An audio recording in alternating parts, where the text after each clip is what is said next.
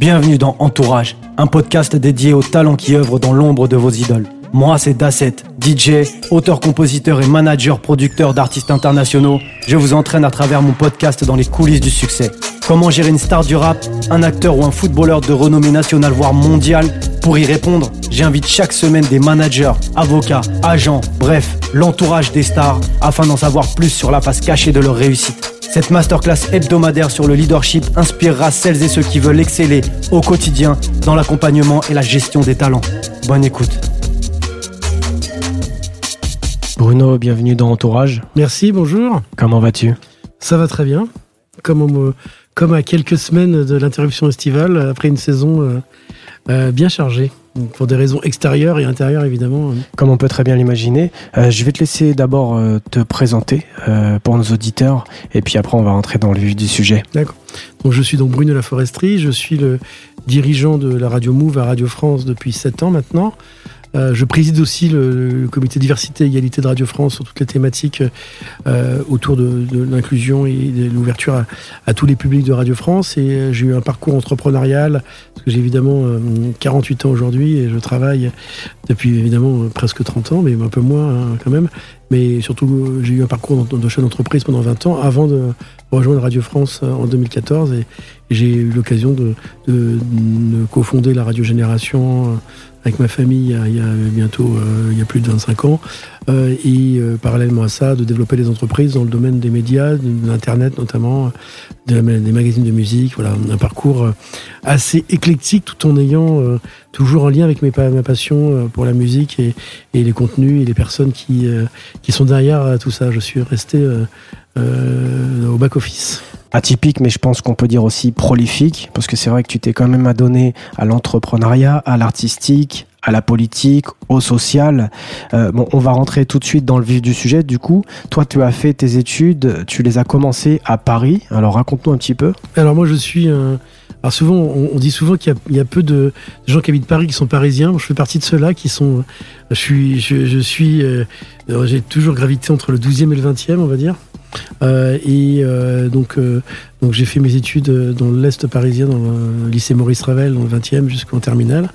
Et de là, je suis rentré ensuite à Dauphine, dans le 16e. C'était ma première expérience dans le 16e arrondissement, on va dire. et j'ai fait des études de, management, de gestion. Ça s'appelait une MSG à l'époque. Et en parallèle, après trois ans d'études, je suis rentré à, à Sciences Po après 4 ans en parallèle en deuxième année. Et c'est là que euh, j'ai découvert un autre univers, euh, effectivement, euh, qui était plus de sciences sociales et sciences politiques. Hein.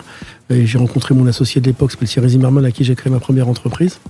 Euh, et euh, j'ai toujours été passionné par les questions, euh, on va dire, aussi internationales et politiques en parallèle de mes études.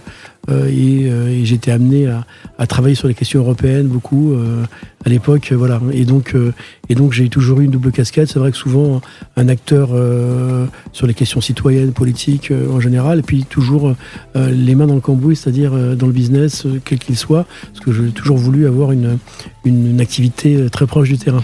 D'accord. Et alors, qu'est-ce qui a fait qu'à un moment donné, tu as décidé de faire de longues études comme ça Est-ce que euh, c'est ta famille qui t'a un peu poussé ou euh? Alors, moi, ma famille, euh, je viens d'une famille, on va dire, mes, parents sont, sont, tous les deux des, immigrés, entre guillemets, même pas entre guillemets, réellement, parce qu'ils sont arrivés en France tardivement. Mon père est, né en Haïti, ensuite il est allé vivre aux États-Unis et au Canada, donc il est arrivé en France à 25 ans, un peu plus d'ailleurs. Euh, et ma mère, euh, ils se sont rencontrés quand mon père vivait au Canada. Donc ma mère est canadienne, elle est aussi arrivée en France à 23 ou 24 ans. Et donc euh, ils ont refait leur vie aussi ici. Et mon père avait fait des études, beaucoup d'études, parce qu'il a fait des études à la fois aux États-Unis, à la fois au Canada et à la fois en France. Il a quand même fini avec un doctorat en psychologie à la force du poignet. Et donc voilà, je viens d'un milieu où, où évidemment il y a eu des périples, notamment du côté de mon père.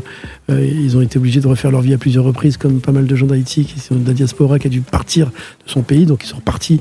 Mon père est parti de 0 à 18 ans, puis après à 22 ans, et après à 25 ans. Donc il a toujours, on va dire, refait sa vie depuis le départ, mais avec un cursus euh, exigeant sur les études lui-même a, fait de longues études et ma mère, ma mère aussi a fait des études de psychologie. elle n'a pas fait de doctorat, mais elle a fait.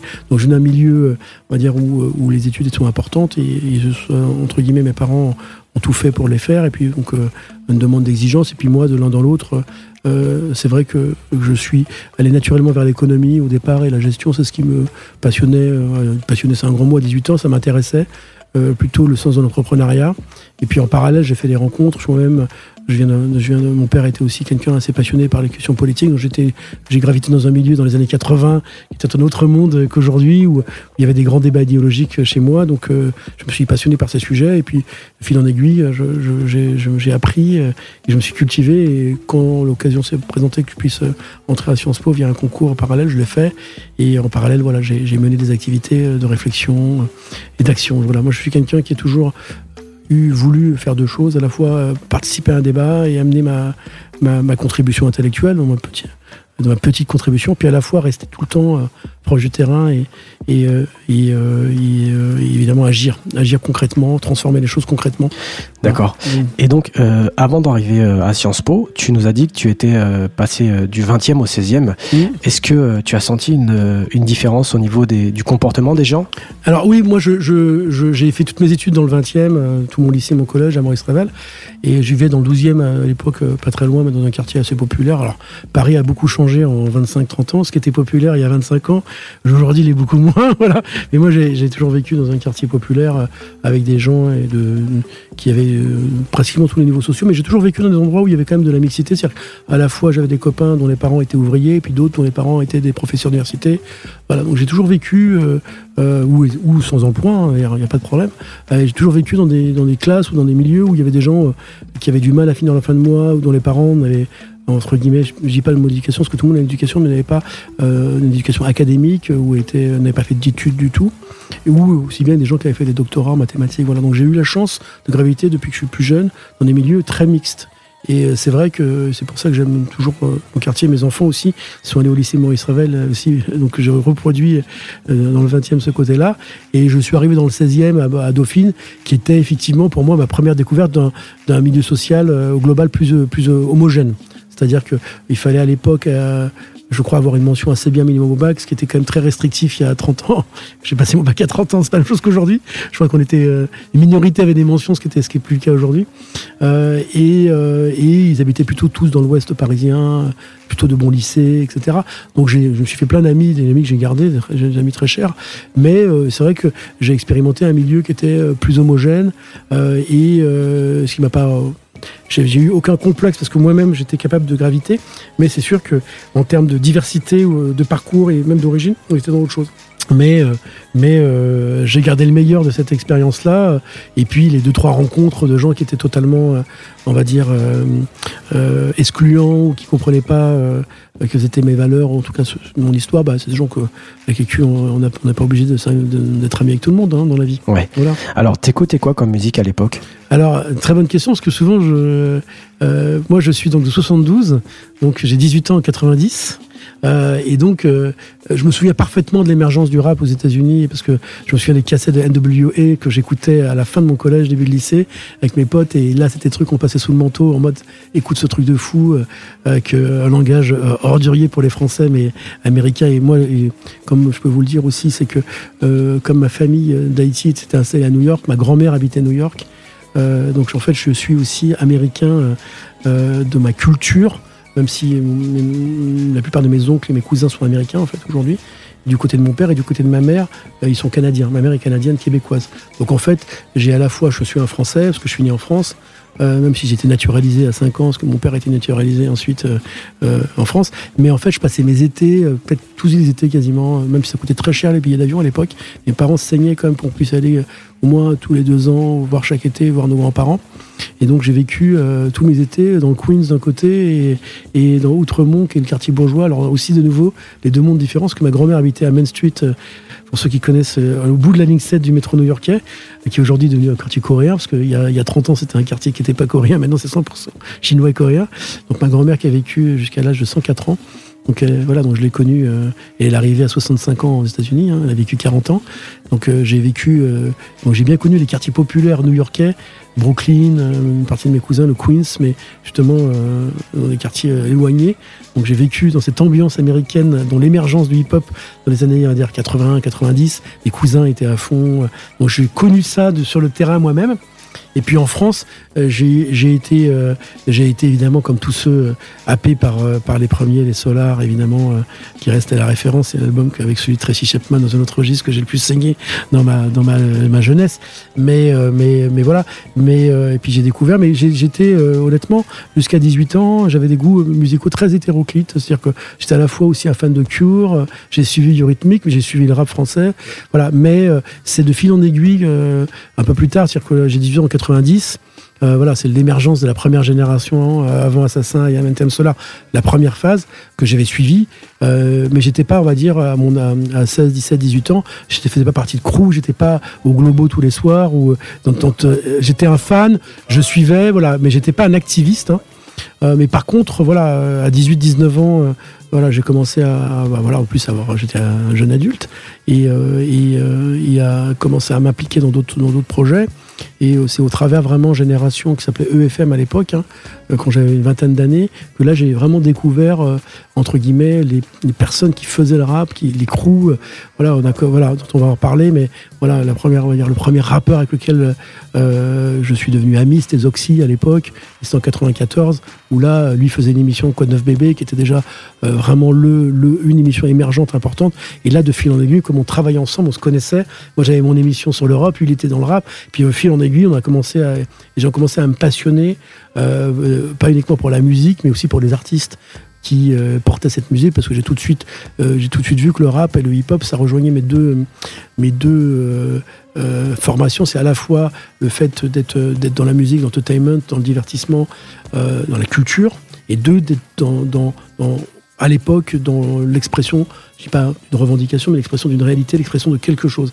Et moi, c'est ce que j'ai passionné dans le rap, c'est à la fois ce qui s'y disait et qui le disait. Voilà. Et l'un dans l'autre, j'étais amené à, grandir avec beaucoup d'artistes, chacun de, côté, de son côté, avec beaucoup de respect.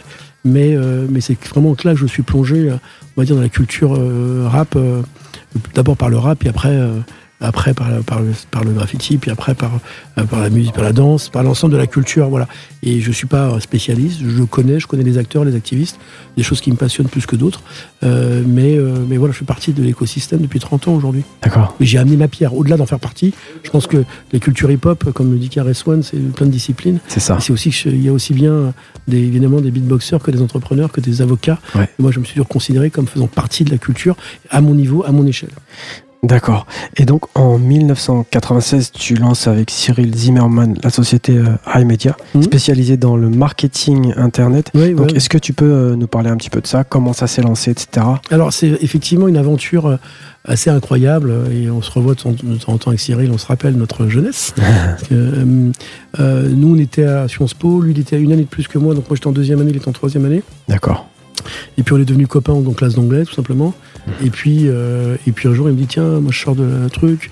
Euh, il hésitait à l'époque, euh, il voulait passer l'ENA ou pas. C'était, il me dit non, mais j'aimerais bien créer une boîte, un truc. Et puis ouais, moi aussi, moi ça me branche. J'étais déjà moi-même un entrepreneur. D'accord à la petite échelle, parce que je participais déjà au projet Génération, j'étais déjà euh, euh, bénévole, voire plus que Qui n'était pas encore une société. Qui était une association. Qui était une association.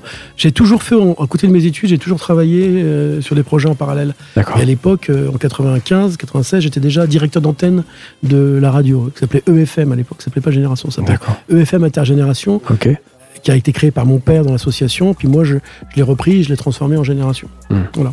Euh, donc j'étais déjà à l'époque, euh, euh, voilà, j'avais déjà une émission de radio, j'avais déjà fait plein de trucs au niveau. J'avais dirigé la campagne de Maastricht pour les jeunes. J'étais déjà, j'étais déjà, je faisais mes études, mais à côté, j'avais une activité qui me prenait quasiment au moins la moitié de mon temps. donc tous les soirs, j'allais à la radio, quasiment, mais je faisais mes émissions, je rencontrais les artistes qui venaient, etc. Euh, et le fil en aiguille, euh, je lui dis pourquoi pas. Puis là, on a commencé à phosphorer en disant qu'est-ce que t'aimes? Moi, dis j'aime la musique. Il me dit ouais, euh, les DVD. Puis on s'est dit, on, s'est dit mais en fait, quelqu'un qui veut faire de la pub pour les jeunes, comment il peut le faire? Puis on a eu cette idée de dire on va essayer de fédérer plein de trucs qui touchent les jeunes pour proposer une offre de publicité en direction des jeunes, que ce soit au travers de la presse magazine, que ce soit au travers des DVD à l'époque, des CD-ROM c'était les CD-ROM sont ce qu'est aujourd'hui Internet, même pas. et on a dit, bah, why not? On appelait ça au départ Interface Développement, je crois, puis on a changé de nom. En iMedia, on a trouvé le nom. Et puis en fait, en présentant ce projet, on a fini par être pris dans une fondation, que c'était la Fondation 3 Suisse en 96 qui nous ont ouvert les portes et ont dit bah, tenez, développez votre projet à la Fondation 3 Suisse, qui étaient des magnifiques locaux dans le 10e. Et euh, puis les choses se sont avancées, puis au fur et à aiguille, on a commencé à réfléchir. Et là, on a rencontré des gens qui éditaient des magazines de musique. Et euh, je sais pas si vous voulez que je vous raconte tout maintenant, mais bah, de fil en aiguille, de fil en aiguille, on a commencé à bâtir notre concept euh, en marchant en fait. Hein. Entrepreneuriat, surtout quand on est jeune, on, certes on a un début d'idée de business plan, mais c'est surtout au gré des rencontres et au gré des. Ouais, même aujourd'hui c'est plus structuré. J'en fais les business plans, on lève des fonds. C'était pas ma génération, on levait pas de fonds quand on avait 23 ans en, en, 96. En 96 hein, je veux dire, hein. on faisait des projets, on voyait ce que ça Hein. Il n'y avait pas ce concept de start-up à l'époque, je rappelle, où c'était émergent. Il n'y a pas ce côté, on fait une idée, un business plan, on monte de l'argent et on y va. On fait le truc, on voit si ça fonctionne. Voilà, et donc l'un dans l'autre, on a commencé à dire tiens, bah, les jeunes écoutent de la musique, on va aller, euh, voir des magazines de musique. Donc on a commencé à aller voir les gens de Radical, euh, un grand magazine de musique de l'époque, Magic, Vibration, au fil en aiguille, on proposait nos services, on disait écoutez, nous on fond de la pub, est-ce que ça vous intéresse? Ils n'étaient pas structurés, bah, allons-y.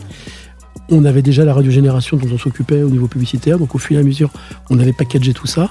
Et puis on a eu la chance, qui était quand même notre rencontre la principale, quand on était à la Fondation 3 Suisse. Au dernier étage, il y avait une filiale de 3 Suisse, s'appelait le Club européen du multimédia, qui éditait des CD-ROM pour euh, les clients. Et, de fil en aiguille, nous ont confié en fait euh, euh, leur régime publicitaire. Donc de là, on a rencontré plein de gens, des éditeurs de jeux vidéo pour beaucoup.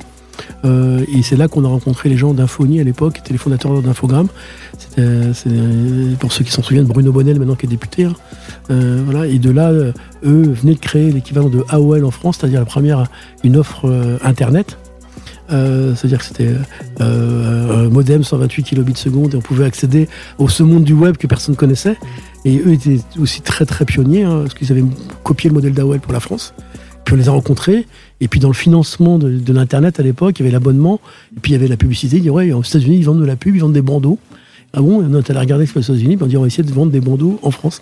Et on a été les premiers à vendre des bandeaux de pub en France sur Internet. Incroyable. Voilà. Et donc avec Infonie, donc les premiers bandeaux, ça prenait euh, une minute pour s'afficher. Euh, D'accord. Voilà vraiment ce qu'on voit dans les films aujourd'hui. Hein. Ça paraît délirant, mais c'est comme ça. Et puis de fil en aiguille, voilà, cette activité euh, on a vendu de la pub sur Internet, sur des CD-ROM, sur des magazines, et on a développé le projet de fil en aiguille, au point qu'il y a eu la folie Internet qui nous a gagné, euh, plutôt à partir de 99, où là, euh, ça a explosé aux États-Unis. Il y avait toujours deux ans d'avance, hein, minimum, et les gens nous ont dit, mais en fait, vous faites la même chose qu'eux. Il y avait une boîte aux États-Unis qui, venait de rentrer en bourse qui s'appelait DoubleClick, qui avait été valorisée les fortunes, c'était à l'époque de la folie Internet, hein, au début. Et les gens nous ont dit, mais en fait, vous avez la même activité mais en France. Bah oui, en fait. Et puis là, on est rentré dans une sorte de folie euh, positive d'investisseurs, de gens qui sont, sont venus nous voir, notamment les gens d'Infonie, qui étaient des, qui étaient des gens euh, qui, avaient, qui, avaient, déjà bien roulé leur poste avec Infogramme. Hein. Évidemment. Euh, ils nous ont dit, bah, écoutez, on va, vous accompagner, rentrer dans votre capital et faire de vous une régie publicitaire sur Internet. Voilà. D'accord. Donc, voilà, donc ça c'était une activité, puis le reste de l'activité, c'était tout ce qui était édition de magazines. Et de fil en aiguille, donc on est rentré dans une aventure un peu capitalistique avec plein d'investisseurs qui sont rentrés dans notre capital. Nous, on n'y connaissait rien, mais ça s'est fait jusqu'à une introduction en bourse euh, en avril 2000. 2000, donc on a été la, parmi la dernière entreprise française avant le crack. Avant le crack, Voilà, de 2001 et avant euh, fin 2000. Euh, et à s'introduire en bourse. et effectivement, je le dis souvent en rigolant, ça ne change rien dans ma vie, mais on a mis 1000 francs en 96 dans une boîte et elle a été valorisée à un milliard de francs en 27 avril 2000. Voilà, on fait partie en 4 ans ça a été une aventure complètement folle.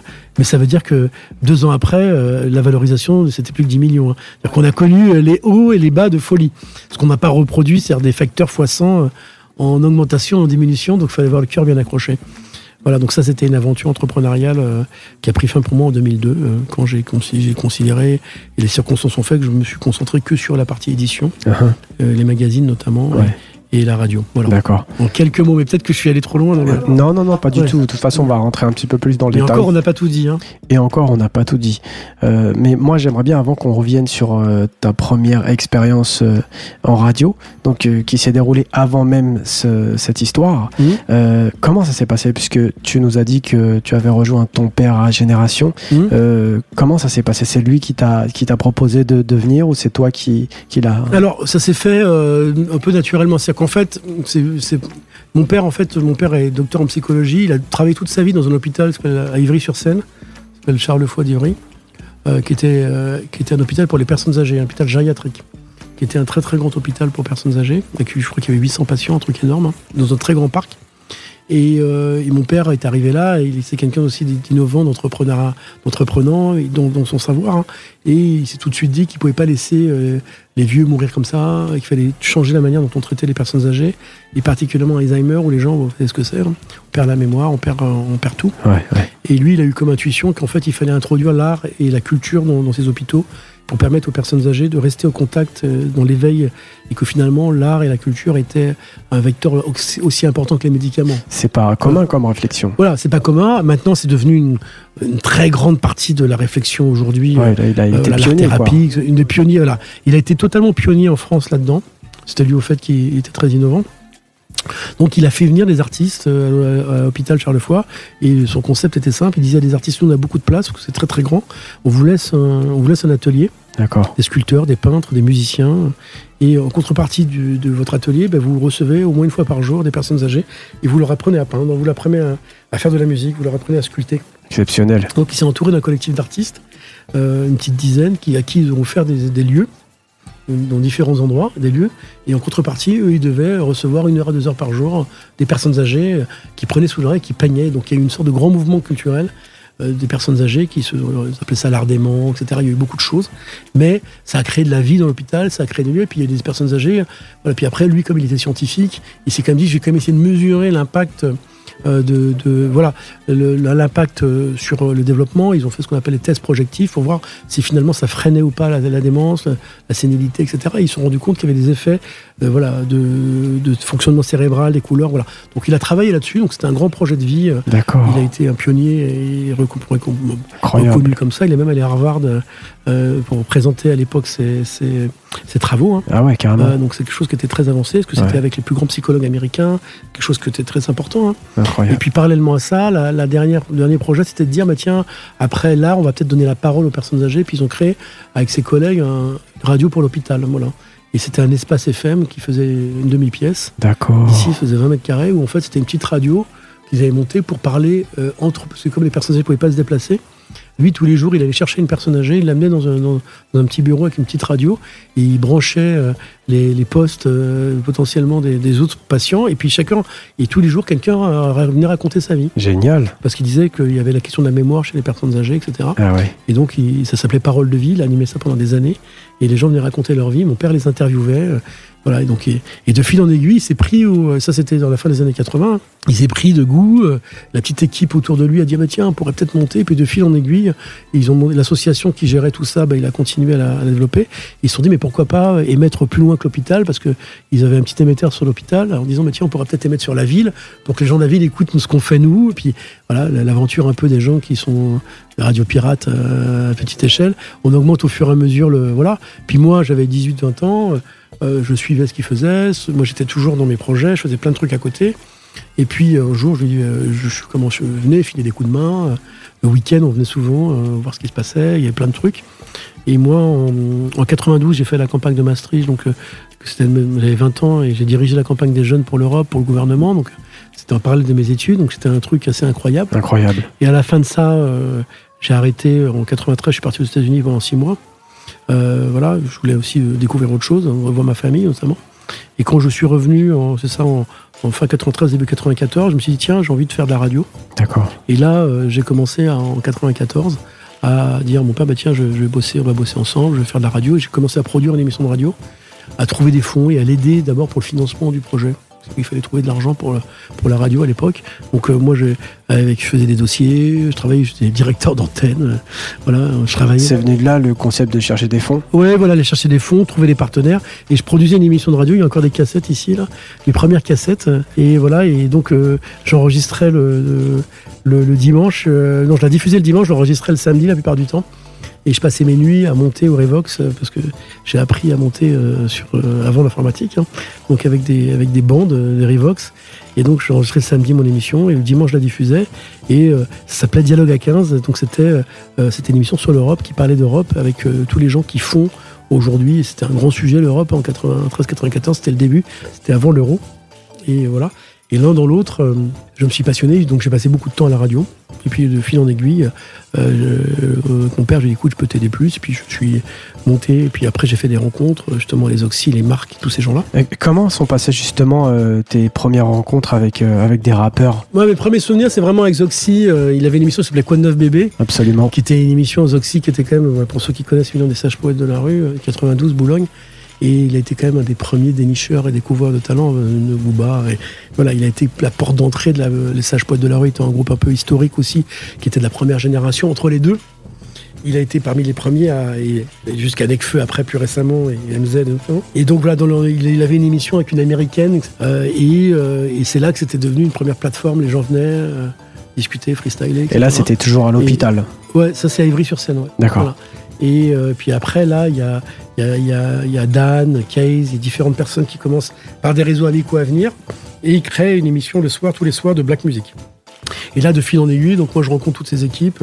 Il y a Marc qui s'appelle Marc Bombatac, euh, Dan, euh, euh, pas celui qui arrête, un autre, DJ Case, voilà, Bronco, voilà, des gens qui étaient des DJ. Voilà, et là, je découvre la culture DJ. Il y a Span qui arrive un peu plus tard aussi. Ouais, un peu plus tard, ouais, plus tard. Mais surtout, les DJ sont venus à génération d'une manière ou d'une autre. Hein. Je crois qu'il n'y en a pas un seul qui n'a pas, eu une émission à un moment donné. Hein. Voilà, mais en 93, 94, voilà, moi j'ai 22 ans et là, je découvre en temps réel. Euh, voilà, la culture hip-hop, je connaissais un peu, mais les gens qui la font. Voilà, et puis ça se fait beaucoup. Et puis de fil en aiguille, moi je continue. je me prends de plus en plus de responsabilités à la radio. Mon père, pour plein de raisons personnelles, était de moins en moins à Paris. Voilà, donc euh, il était là, mais, il habitait en région euh, pas mal de temps. Donc moi, j'étais de plus en plus présent. Et de fil en aiguille, euh, là, je me suis passionné pour le média, le projet. Et en 95, il a fallu faire un dossier parce que évidemment le gouverneur, le CSA a voulu couper l'antenne. Ah pourquoi? Parce que c'était une antenne totalement pirate. Ouais, pirate, ouais. parce qu'en fait, ils n'avaient pas d'autorisation. Hein. C'est l'autorisation d'émettre sur la radio sur Ivry-sur-Seine, mais pas au global. Et, euh, euh, et, voilà, et quand le CSA a voulu couper l'antenne, il y avait euh, la Marche du siècle qui faisait une émission de radio, une émission de télé en direct sur le projet. Et là, ils ont dit que c'était trop gros, qu'ils voulaient pas le couper. Donc le CSA donnait une autorisation provisoire. Et après, il a fallu faire un dossier en, en 95 pour avoir une autorisation définitive. Et donc là, je me suis impliqué dans le dossier. Euh, voilà, déjà Cyril n'était pas très loin à l'époque aussi. Et vous émettiez jusqu'où déjà à l'époque? Euh, ça, au, départ, ça, au départ, ça émettait euh, sur, sur, le, sur le 94, puis après Paris, Intramuros, Paris, Paris Sud, puis au fur et à mesure. de plus en plus. et puis après, vous avez commencé à étaler la fréquence au fur et à mesure? Voilà, exactement. exactement. Ok, ok. Et, et voilà. Et l'un dans l'autre, euh, on a, on a commencé à regarder effectivement le, le, comment, comment le, projet pouvait se, se, se, développer, peut-être passer à la vitesse supérieure. exactement. Et donc ce dossier que tu montes, qui te permet d'obtenir la licence euh, du, du CSA, à cette période, euh, toi, tu, tu, à quel poste à la Moi j'étais directeur d'antenne. Directeur d'antenne Ouais. D'accord. Directeur d'antenne jusqu'en 80, jusqu'en 95, 94-95. Euh, et en parallèle, je monte ma boîte. Voilà. Donc là, je passe, euh, je passe toute l'aventure, ce qui se passait quand même tous les jours quelque chose. Hein. Non, mais on va pas passer, on va. Euh, oui, oui, en général, je veux dire, c'était. Non, parce qu'il y a toujours quelque chose d'intéressant. Voilà, je passe pas, mais, mais bon, ça a été raconté. C'est vrai que c'était la grande époque, justement, de, de l'émergence du rap français. voilà. la première, la première génération, c'est Nova avec les pionniers, Dynasty. Voilà, vous connaissez toute l'histoire. Et on va dire que hum, je pense que la première émission de radio, euh, je pense qu'ils arrêtent en 93, un truc comme ça, fin 93. Euh, parce que c'était tellement euh, freestyle, dans le bon sens du terme et dans le mauvais sens, que même à l'époque, Jean-François Bizot m'avait dit ouais, c'était le bordel, tous les quartiers venaient à Nova. Donc eux-mêmes ont arrêté. Et en fait, entre 93 et 97, quand Skyrock a pris le, a décidé de se lancer dans le rap, hein, uh-huh. en fait, il y avait peu de radios, il y avait Génération, un peu Aligre, un peu FPP, mais pratiquement EFM à l'époque, qui était le nouveau, euh, l'endroit où ça se passait. D'accord. Et donc de là, effectivement, est né euh, euh, les premières rencontres et effectivement le, le, le il y a eu des contacts euh, entre Marc à l'époque qui venait de black music, musique américaine, hein, mhm. mais qui a commencé à. Mon Oui, mon Batak, qui a senti la qualité de ce qui se passait. Et là, il y a eu l'émergence au travers Zoxy, puis après des contacts qui ont été pris de la génération Time Bomb. Euh, qui, qui effectivement entre, a sévi entre 95 et 97 et, et de là Marc a eu l'intelligence en fait de, de créer des formats Et il s'est dit, tiens, je vais pas juste inviter des artistes, je vais leur proposer de faire des inédits, de faire de la création. et de, créer des concepts radio, de créer des freestyles.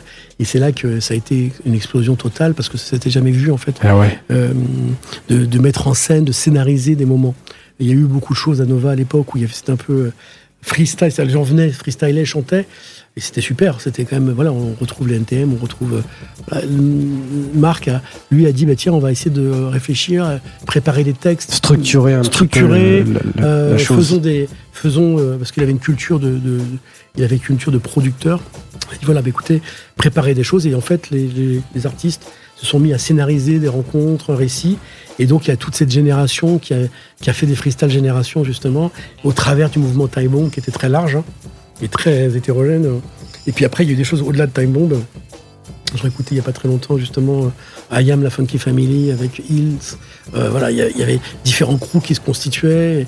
Et, en fait, euh, ils faisaient des, ils, créaient des, trucs euh, à l'époque qui étaient totalement exceptionnels. Parce que s'il n'y avait pas Internet, il n'y avait pas YouTube, donc ça n'existait pas tout ça. Et derrière, il y avait effectivement le, fait de dire que les jeunes n'avaient que là où pouvez l'écouter. Et il y avait le concept press record. On vous propose un truc à 19h, bon, vous, vous enregistrez, vous avez 30 minutes de musique non-stop, totalement inédite. Puis après, ils pressaient.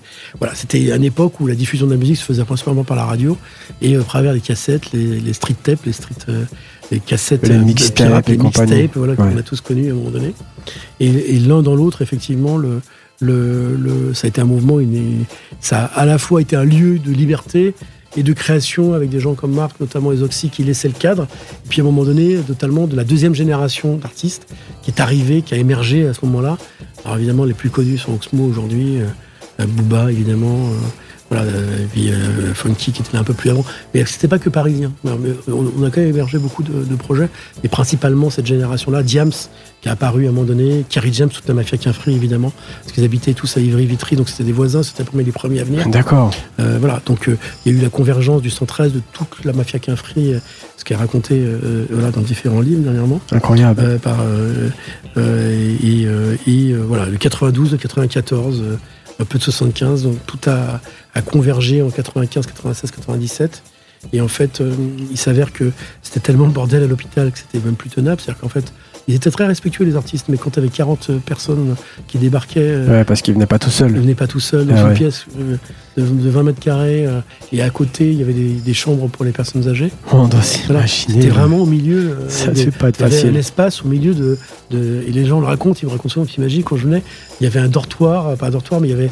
Il y avait oui, c'est ça, il y avait.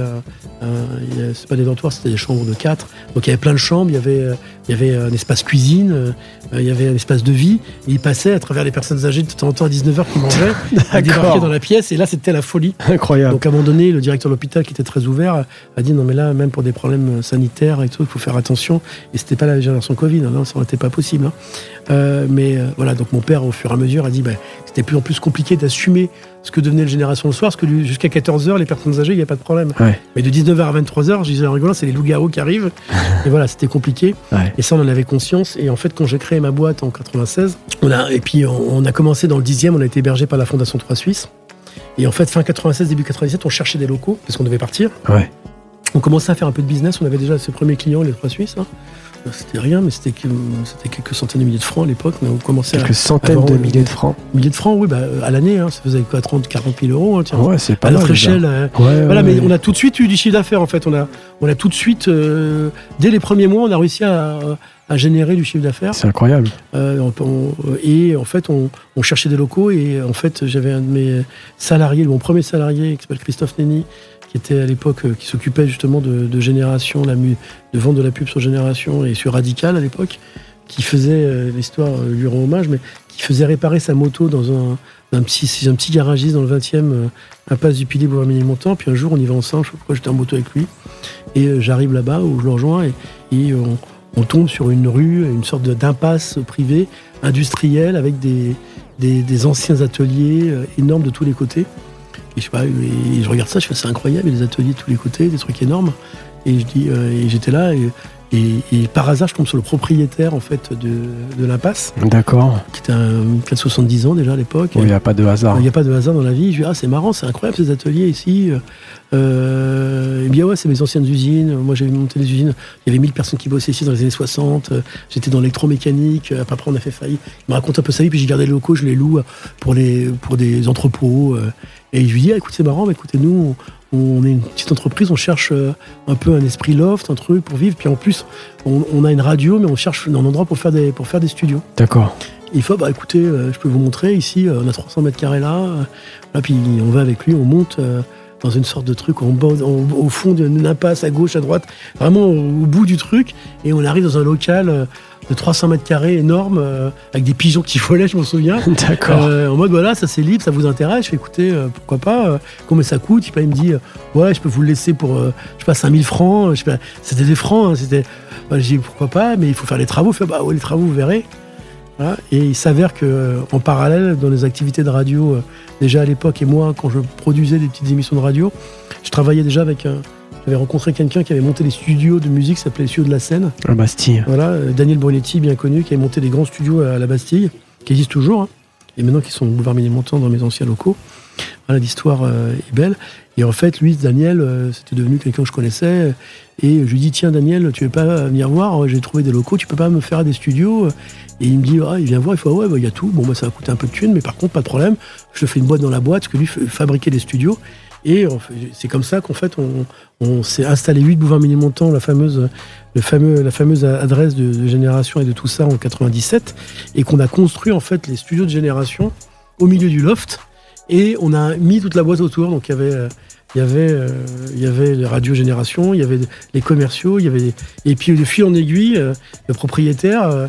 les 300 mètres carrés, puis après il a fallu installer les magazines, Radical, Magic, et Internet qui se développait, etc. Et en fait, de 97 à 2000, euh, je crois 2002, 2003, même plus tard, parce que je suis parti beaucoup plus tard, on est parti en 2011 des locaux. Ouais, euh, on a dû avoir au maximum, euh, je sais pas, 1500 mètres carrés. On a dû on a récupéré. On ouvrait en fait euh, chaque chaque trois mois, on cassait des murs, on ouvrait des murs, on allait chez Ikea, on prenait 30 tables et, et en fait, lui, au fur et à mesure, nous louait tous ces locaux l'un par l'autre, Vous avez après tout pris, quoi. Euh, voilà, et donc à un moment donné, on a eu euh, 1500 mètres carrés. Alors c'était un dédale. On, on arrivait, de, voilà, on arrivait de tous les côtés, à gauche, à droite, de tous les côtés.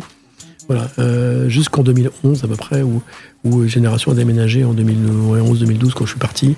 Voilà, alors euh, voilà, on a eu les hauts, puis après les bas, puis après euh, on n'avait plus besoin de locaux, donc on les a on les a revendus, par vendus, ils ont, on les a redonnés. Et Daniel Brunetti euh, lui-même euh, a fini par construire des studios, parce qu'il avait rencontré le propriétaire, et il a conçu par FIR construire des studios au rez-de-chaussée, boulevard Ménilmontant, et là maintenant il a peut-être je sais pas 500 mètres carrés de studio, euh, parmi les studios de musique, de doublage, des trucs énormes. D'accord. Et maintenant quand j'y suis retourné il n'y a pas très longtemps euh, pour visiter un peu, euh, c'est devenu super luxe. euh, D'accord. voilà, et c'est des studios de doublage euh, hyper connus pour le cinéma. euh, Incroyable. voilà, et nous, on a connu l'underground, on va dire.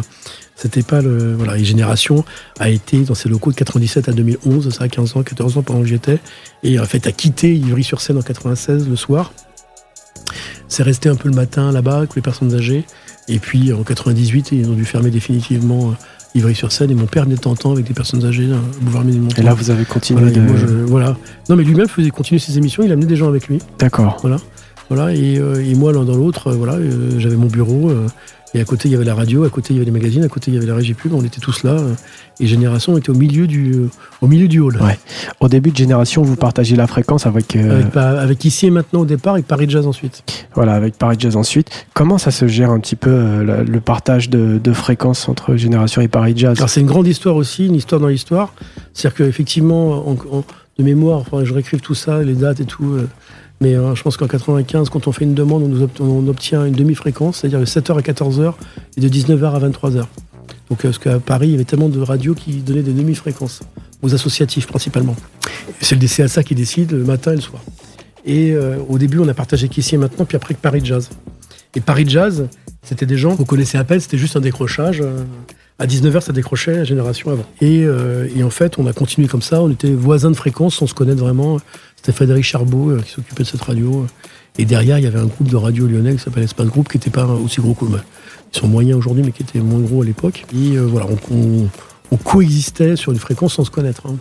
On n'était pas dans les mêmes locaux. hein. Oh, oui, bien sûr. Et en fait, euh, nous, euh, justement, on a connu l'émergence de l'Internet, on a connu la bulle, la folie, euh, et, et jusqu'à présent, jusqu'en 2000, c'était nos activités hautes qui finançaient la radio indirectement. C'est-à-dire que on faisait les fins de mois au sens qu'on- Marketing. la pub, marketing, Ouais. les locaux, on payait tout, les salariés, etc. D'accord. Parce que Génération prenait de l'ampleur et il n'y avait pas de publicité vraiment.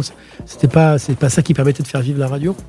Et bon, c'était fait partie de notre éco, de notre business plan. euh, Il y avait des, il y avait des pertes, des gains, etc. C'était voilà. Et en et en 2000, on a introduit euh, la boîte en bourse. Euh, La boîte a pas mal d'argent. Nous, on, et on veut investir dans des Et là, on repart sur immédiat, du coup. de l'immédiat, ouais, Ouais. voilà.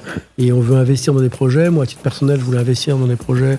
Ça a été créer des contenus pour Internet. Voilà, donc on fait un business plan avec des investisseurs. On met de l'argent nous-mêmes, on cherche de l'argent, etc., etc. Et l'un dans l'autre, voilà, il y a le crack de 2001, euh, début 2001, avril et après septembre, les deux là. Il y a avril, le crack Internet et après Comment septembre. vous avez vécu justement cette espèce de, bah, en fait, c'est de euh, crise tu, le sol se dérobe sous tes pieds et, Ouais, et en fait, tu as, l'impression que tout ce que tu as fait, tout ce qu'on t'a ouais. nous, on était les entreprises, il y avait des choses concrètes. C'est-à-dire, euh, une radio, ça marchait, les magazines se vendaient, c'était pas du vent. hein. Ouais. Mais il y avait quand même la moitié, on va dire, qui était rentable, l'autre moitié qui était un investissement pour le futur. D'accord. Et à un moment donné, nous, la moitié qui fonctionnait, puis on avait investi pour le futur, parce qu'à l'époque, il y avait une promesse que l'Internet était le futur, donc on investissait, on avait peut-être 50 personnes qui bossaient pour tout ce qui n'était pas, con- tout ce qui n'était pas l'activité de base. Et on faisait du développement. Et on se retrouve en, plein milieu du guet avec un business plan où il faut investir euh, 50 personnes à payer, il faut investir 2-3 millions d'euros, parce qu'on était passé à l'euro euh, sur les 2-3 prochaines années. C'était un business plan très co- cohérent, c'était pas un truc basé sur de la pub sur Internet, des trucs concrets. Et on se retrouve du jour au lendemain avec euh, un crack Internet. On dit bah, c'est fini les valeurs Internet. Plus personne n'y croit, plus d'investisseurs, plus de banquiers, plus de rien, plus de... Moi j'ai toujours une anecdote sur une de nos banques qui, euh, six mois avant, était la meilleure entreprise de l'année de Paris. Six mois après, ils fermaient les comptes en banque avec article 40, dénonciation des concours bancaires et du découvert et euh, huissier devant la porte. Donc ça, j'ai connu ça en disant, mais c'est les mêmes personnes, on n'a pas changé. Hein. Non, c'est juste qu'on ne croit plus dans Internet. Donc on se retrouve avec tout le système qui s'effondre et euh, avec une partie qui est rentable, une partie qui... Voilà. Et donc là, à organiser euh, des plans sociaux, des départs, des ventes en appartement, des conflits entre associés pour, pour savoir comment faire pour s'en sortir. Parce que quand il y a de l'argent, tout va bien, c'est bien, mais quand il n'y a plus d'argent et qu'il y a de la pression, bah, tout d'un coup... Ouais, euh, c'est toujours la même histoire. gens- donc, euh, il a fallu qu'on on organise une retraite. euh, C'était pas la retraite de Sibérie ou, ou de je sais pas quoi, mais une retraite économique où on a dû Ouais, se recentrer sur ce qui fonctionnait. Il y avait une économie, d'accord. on va dire pérenne, à court terme, je veux dire pas une économie à un an, une économie à trois mois. D'accord. Mais ça implique quoi, disant, ça, du coup? Bah, C'est-à-dire quand vous avez plus d'investisseurs, plus d'argent, plus de banquiers, et que l'investisseur disant on avait prévu mettre un million, mais finalement on n'y croit plus, on mettra plus d'argent, vous vous retrouvez à dire bah, voilà ce qu'on va sauver, voilà ce qu'on va pas. On peut sauver les trucs, on, trucs qu'on doit abandonner. Et euh, dans les trucs qu'on devait sauver, euh, il y avait la radio, parce que la radio était maintenant relativement puissante, elle avait déjà pas mal d'audience, mais elle n'avait pas de publicité nationale. Vous étiez à donc, combien d'audimat On était déjà quasiment à 1% d'audience. Euh, L'Île-de-France qui était énorme à l'époque, hein, pour une demi, D'accord. pour une Et demi-fréquence. c- ça ouais. représente quoi en termes d'auditeurs Ça représentait déjà à l'époque 100 000 auditeurs. 100 000? je crois. Ouais. Ouais. Sur l'île de France avec une demi-fréquence. Ouais. Et voilà. Et parmi les 10 trucs qu'on devait sauver, il y avait la radio. Et, euh, et donc on s'est dit, bah, la seule façon, c'est que ça devienne une radio commerciale. Vu qu'on n'avait pas le droit à la pub officielle sur, euh, sur la radio associative, on avait le droit à 300 000 francs, je crois, à l'époque. On est allé voir le CSA en disant, écoutez, on peut pas continuer comme ça hein, parce que le développement euh, est important. On n'a pas d'économie en face. En tout cas, moi, j'avais plus l'économie d'entreprise pour subvenir à, en fin de mois, il faut être très clair. D'accord. Euh, et le CSA dit écoutez, euh, la seule solution, c'est que vous deveniez une radio B, c'est-à-dire radio commerciale comme Nova, comme FG, mais comme on n'a pas de fréquence, il faut que ça soit sur votre fréquence et que vous vous entendiez avec euh, l'autre. Donc si vous êtes tous les deux d'accord pour faire un projet commun, vous avez le droit d'abandonner votre fréquence et on vous donnera une fréquence à tous les deux. D'accord. Voilà, et donc en fait, en quelques semaines, on a dû se rapprocher des autres, qui eux-mêmes étaient, étaient plutôt partisans de monter un projet aussi commercial, et fabriquer un projet euh, depuis le zéro qu'on a appelé Génération Paris Jazz. Vous Donc, avez on a fusionné, en société, fait. Voilà, on a fusionné, on a créé une société commune qui a candidaté à une fréquence et on l'a obtenue, parce qu'évidemment, on avait, on avait rendu nos fréquences. Voilà, et de là est née euh, Génération en tant que euh, Paris Jazz à l'époque, en tant que euh, marque B commerciale. On a adhéré à ce qu'on appelle au GU des indépendants, qui est l'ingénieur qui regroupe toutes les radios B et qui euh, amène de la publicité nationale, donc les annonces normales, qui permet. Et tout d'un coup, on est passé de zéro recette à, je sais pas, 20, 30, 40 000 euros par mois de recettes publicitaires euh, de la pub normale nationale. D'accord. Et comment vous avez euh, géré la fréquence avec Paris Jazz? Voilà, effectivement, c'est une bonne question. ça a été très compliqué parce qu'en fait, déjà monter un projet, c'est compliqué. Le faire avec des gens qu'on connaît pas, c'est compliqué. Et euh, faut être très clair. Moi, j'avais une vision précise en disant bon, ma génération est puissant déjà. Paris Jazz existait, mais c'était plutôt un succès d'estime. Euh, voilà, on le fait. On vous laisse euh, Paris Jazz le soir, par exemple, après 22 heures. Voilà, mais le reste de la journée, il faut qu'on puisse déployer notre projet. Et puis, il y a eu tout de suite un blocage. Ils étaient attachés évidemment à leurs émissions, mais ils voulaient, ils voulaient pas un format hip-hop au sens pur. Ils voulaient un format plutôt proche soul, jazz, hip-hop. Et moi, je disais pourquoi pas, mais ça correspond pas au public, à l'attente du public aujourd'hui. Soit on fait une radio jazz, soit on fait une radio hip-hop, mais entre les deux, il y a un concept un peu soul, pourquoi pas, mais c'était pas le concept de génération. Et donc il nous a fallu deux ans euh, de âpre bataille pour nous mettre d'accord sur euh, qui serait le directeur éditorial, qui serait voilà. Et donc on a dû faire chacun des concessions.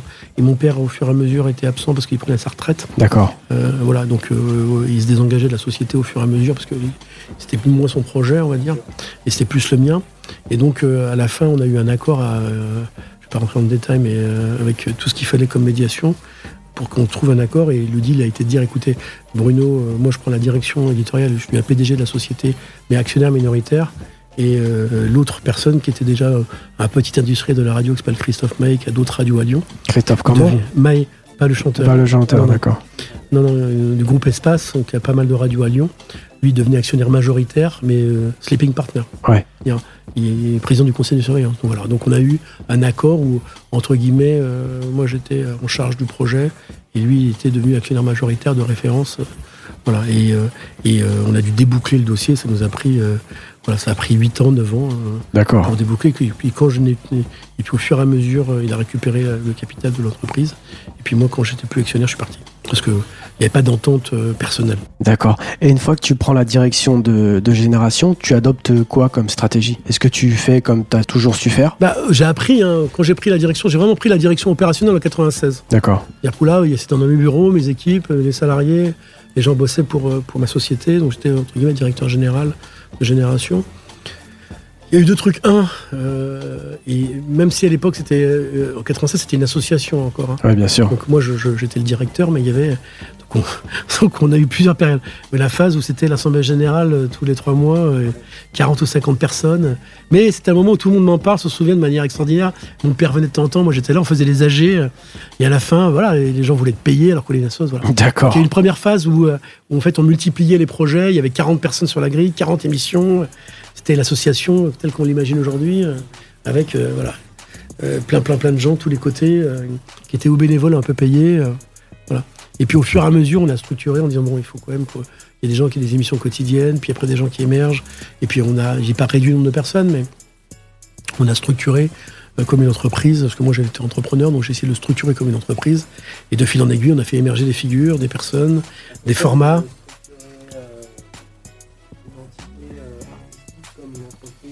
Bah, c'est comme tout euh, projet de label artistique, etc. Oui, il faut les deux. Il faut à la fois. Euh, c'est un truc que j'ai toujours compris. Euh, j'ai compris pas toujours, mais j'ai appris. je l'ai compris. Et dans les milieux, dans les, milieux artistiques, les milieux créatifs, c'est à la fois. Il faut donner un cadre fort et il faut un leader et du leadership. et il faut à la fois un cadre souple, c'est-à-dire laisser des moments d'effusion, quitte que ça déborde un peu mais il faut pas que ça, il faut pas que ça déborde trop. Il faut pas que ça soit, faut pas se faire déborder. Ce que je dis souvent, il faut, il faut que ça déborde sans se faire déborder. Voilà, c'est un peu voilà. Donc j'ai appris leadership, j'ai appris management, ma personnalité a fait que j'ai réussi à, faire en sorte que temps ça débordait. Hein. D'accord. Mais je me faisais jamais déborder. C'est-à-dire qu'à un moment donné, on gardait toujours le cadre, la ligne, la direction. Il n'y a jamais de remise en question de, la direction, du leadership, du truc. Euh, voilà, même s'il y a des désaccords, il peut y avoir des engueulades, mais finalement pas très grave quand on regarde sur la durée. Hein. Euh, et c'était vraiment créé. Par contre, la créativité, chacun venait, euh, arrivait et repartait. Voilà. Donc il y a eu cette phase de 96 à 2002 où c'était un moment des fusions. Et en 2002, quand on s'est associé, il y a eu une contrainte qui était l'autre associé, qui était beaucoup plus budgétaire, voilà, qui voulait pas, lui par exemple ne voulait pas de DJ. D'accord. C'était une des bagarres pour lesquelles je me suis battu, c'est que j'ai assuré, je lui ai dit qu'il n'y aurait pas de projet s'il n'y avait pas de DJ. Et pourquoi il ne voulait pas de DJ Parce qu'il ne voulait pas de salariés, il voulait un minimum de gens, hein, parce que quand on, quand on est passé en entreprise commerciale, B, évidemment on n'est plus l'association, donc tout le monde est payé. Hein. L'association, tu es bénévole, tu viens. Dans le B, bah, si tu n'as pas une fiche de paye, c'est tu travailles au noir. Voilà, donc, euh, donc on a dû plus ou moins salarier tout le monde, ou éventuellement certains avaient des sociétés, mais c'était rare à l'époque, il n'y avait pas d'autres entrepreneurs. Donc euh, voilà, donc euh, lui voulait pas avoir 15 euh, salariés, 20 salariés, même s'il venait de une heure par semaine. Donc on a trouvé un compromis, on en a pris 8. voilà. Donc au fur et à mesure, on a structuré au fait que à mon époque, chacun était salarié, soit une heure par semaine, soit tous les jours. Donc on a structuré l'entreprise au fur et à mesure, au fur d'une offre, et toujours avec un angle musical, de DJ de tous les, de tous les styles dans, la black music, hein, du reggae au rap hein, évidemment, mais aussi toujours avec un, aussi une entrée d'émissions type citoyenne. Moi, j'animais une émission pendant très longtemps qui s'appelait Hip Hop Citoyen, euh, Génération Citoyen. D'accord. Et tu as fait ça jusqu'à quand euh, exactement? Après avoir fait Dialogue à 15, je me suis arrêté, je me souviens plus. En, l'émission sur l'Europe, j'ai dû l'arrêter en 95, j'avais plus le temps avec mes activités. Euh, quand on est revenu à, quand on est revenu à, dans, le, dans, le, 20e, en 97, 98, il faudrait que je reprenne de mémoire, j'ai toujours voulu qu'on ait au moins une émission hebdomadaire à vocation citoyenne politique. Toujours considéré que la mission d'une radio, c'était certes musicale, culturelle, mais aussi une mission citoyenne, c'est-à-dire de débat, d'échange. Alors il y a eu génération 2000 avec Bob, pour ceux qu'on connu, qui faisait des débats euh, autour du rap et d'autres choses. Légendaire. Euh, qui était incroyable émission, quand on s'en souvient, avec Princesse Agnès et autres. Euh, j'étais encore avec elle il n'y a pas longtemps.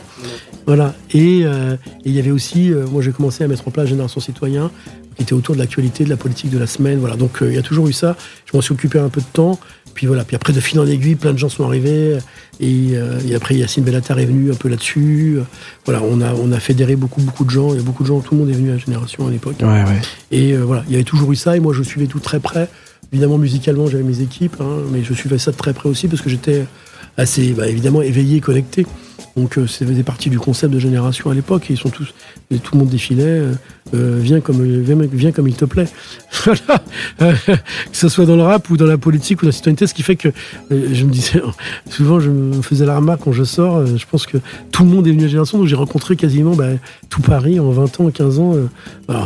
de, de de François Hollande euh, d'un côté au Black Dragon de l'autre. Je veux dire, j'ai fait l'étendard, j'ai fait le grand écart total. Euh, du ghetto au Gotha, mais le ghetto c'est peut-être le politique, le Gotha euh, le rap, hein, mais je sais pas. Mais je veux dire vraiment, voilà, c'était devenu la plaque tournante de Paris tout le monde venait, hein, les humoristes. évidemment, euh, mon bureau était à 100 mètres, à 5 mètres de la porte, avec la sécurité et tout. Et, alors, quelle, quelle relation tu as justement avec euh, tous ces artistes euh, Parce que tu as eu le temps de, bah, en fait, développer toute, cette, toute cette connexion. Là. Oui, bah, évidemment, évidemment, bah, évidemment, évidemment, bah oui, oui, évidemment. Non, mais tous les artistes, on se connaît tous, ils me connaissent par cœur. voilà, j'étais. Puis moi, en fait, moi, ma position, ça a toujours été à la fois d'être très présent et à la fois, voilà, d'être aussi dans la bonne distance. C'est-à-dire que euh, j'ai des amis, évidemment, euh, personnels, j'ai des, amis de travail, euh, j'ai des, gens que je connais, voilà, mais j'ai toujours bien fait le distinguo. et en fait, dans tout ce que j'ai fait depuis 20 ans, j'ai jamais confondu, distingué le, le, personnel du... Le personnel du professionnel. Oui. C'est-à-dire qu'en fait, j'ai toujours considéré qu'il fallait chacun rester à sa place. D'accord. Et par exemple, les artistes, moi je les respecte et je les admire comme artistes je les accompagne, je les aide, mais j'ai jamais voulu rentrer dans leur business. J'ai toujours considéré qu'il fallait une, ligne rouge, euh, c'est-à-dire que je ne vais pas leur manager, je ne, je ne touche pas évidemment d'argent sur leur. Euh, je ne prends pas de pourcentage, j'ai pas de passe droit. D'accord, ok. Je pars pas en vacances avec eux, même si ça peut arriver. Non, mais ce que je veux dire, c'est que en fait, on garde la bonne distance, le respect.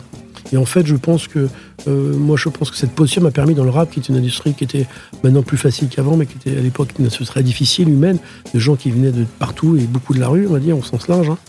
C'est-à-dire, à un moment donné, avoir la bonne distance, c'est-à-dire euh, respecter, se faire respecter. Et, et pour ce faire, la base, c'est de considérer que chacun a ses intérêts et que c'est clair dès le départ et qu'on n'entremêle pas les choses.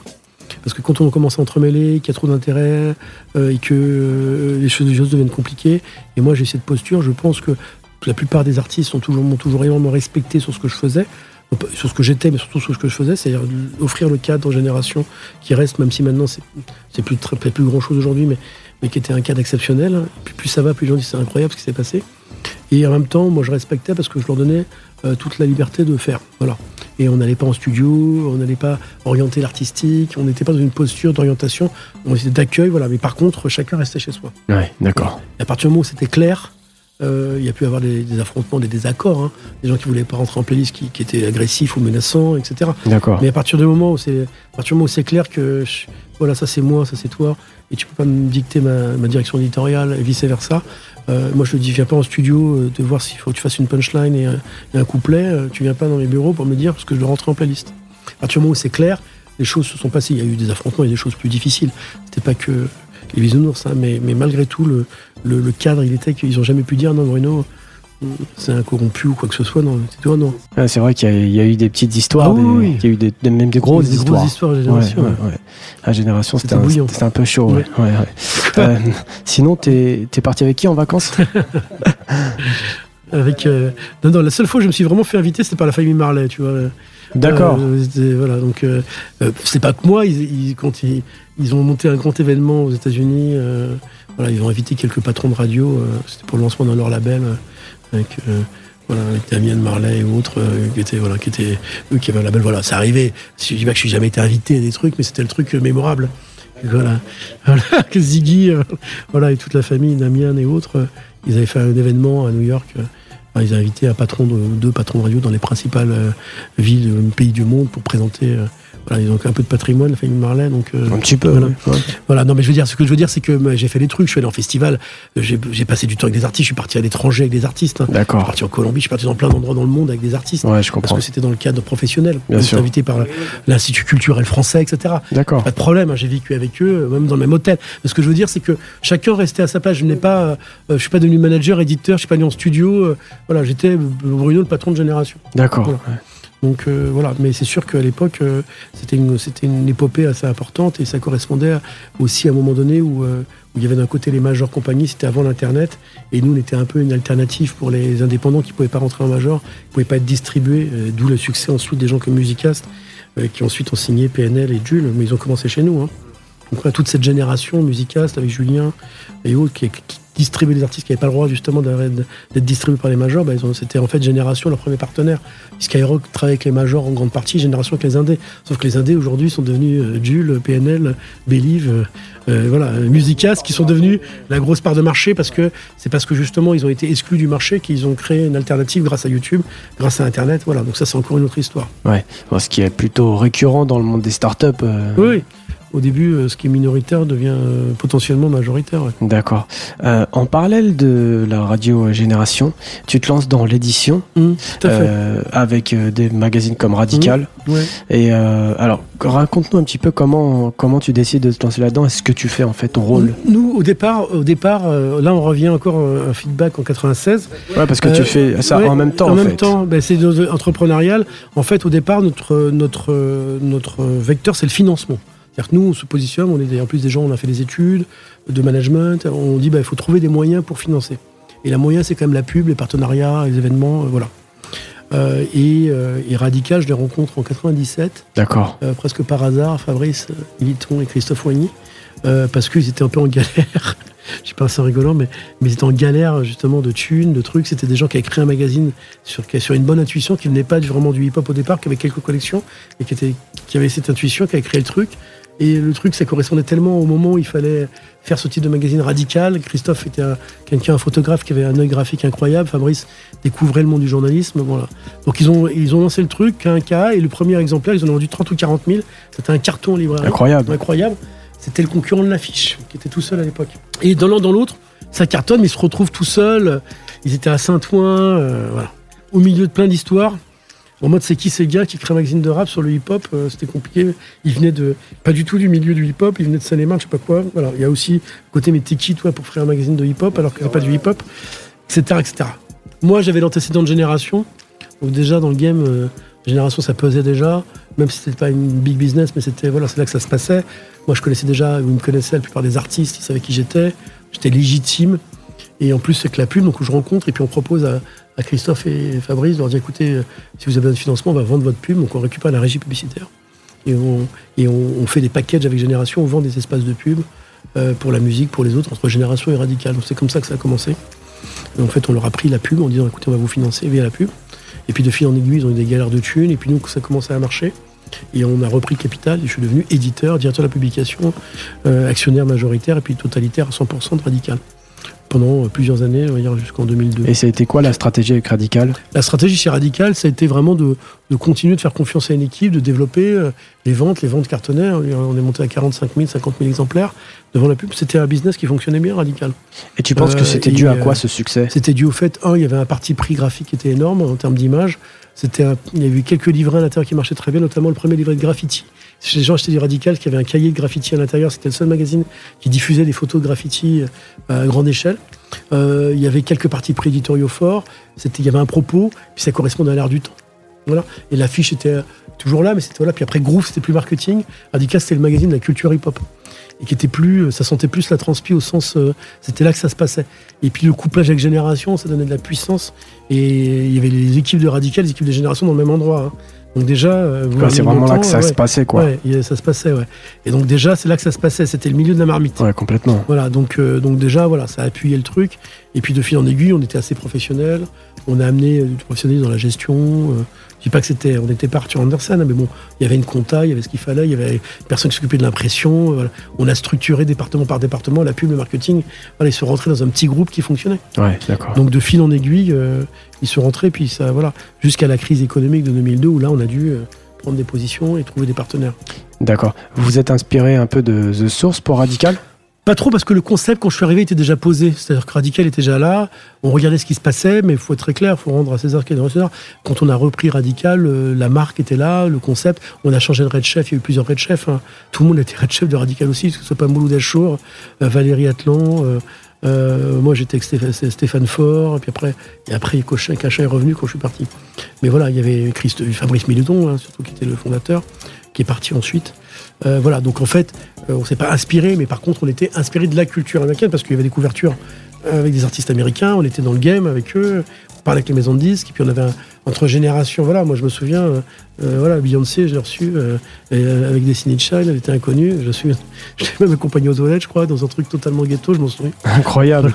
Bon, j'ai vécu ça, voilà, les trucs Destiny Child, première radio à Paris, génération, ils arrivent dans le canapé, les trois, c'est les trois cousines et sœurs Roland qui je l'accompagne. Mais il me semble qu'il y a une vidéo comme ça. Non, je, sais pas. Je, crois, si, si, je crois qu'il y a une vidéo comme ça sur, sur le net. Il y a peut-être une vidéo, mais en fait, ce qui, ce qui manque beaucoup à Génération, c'est les vidéos, parce qu'il n'y a pas de téléphone portable, il y a peu de documentation euh, oral. Il y a quelques documentations écrites, mais il y a peu de vidéos, peu de.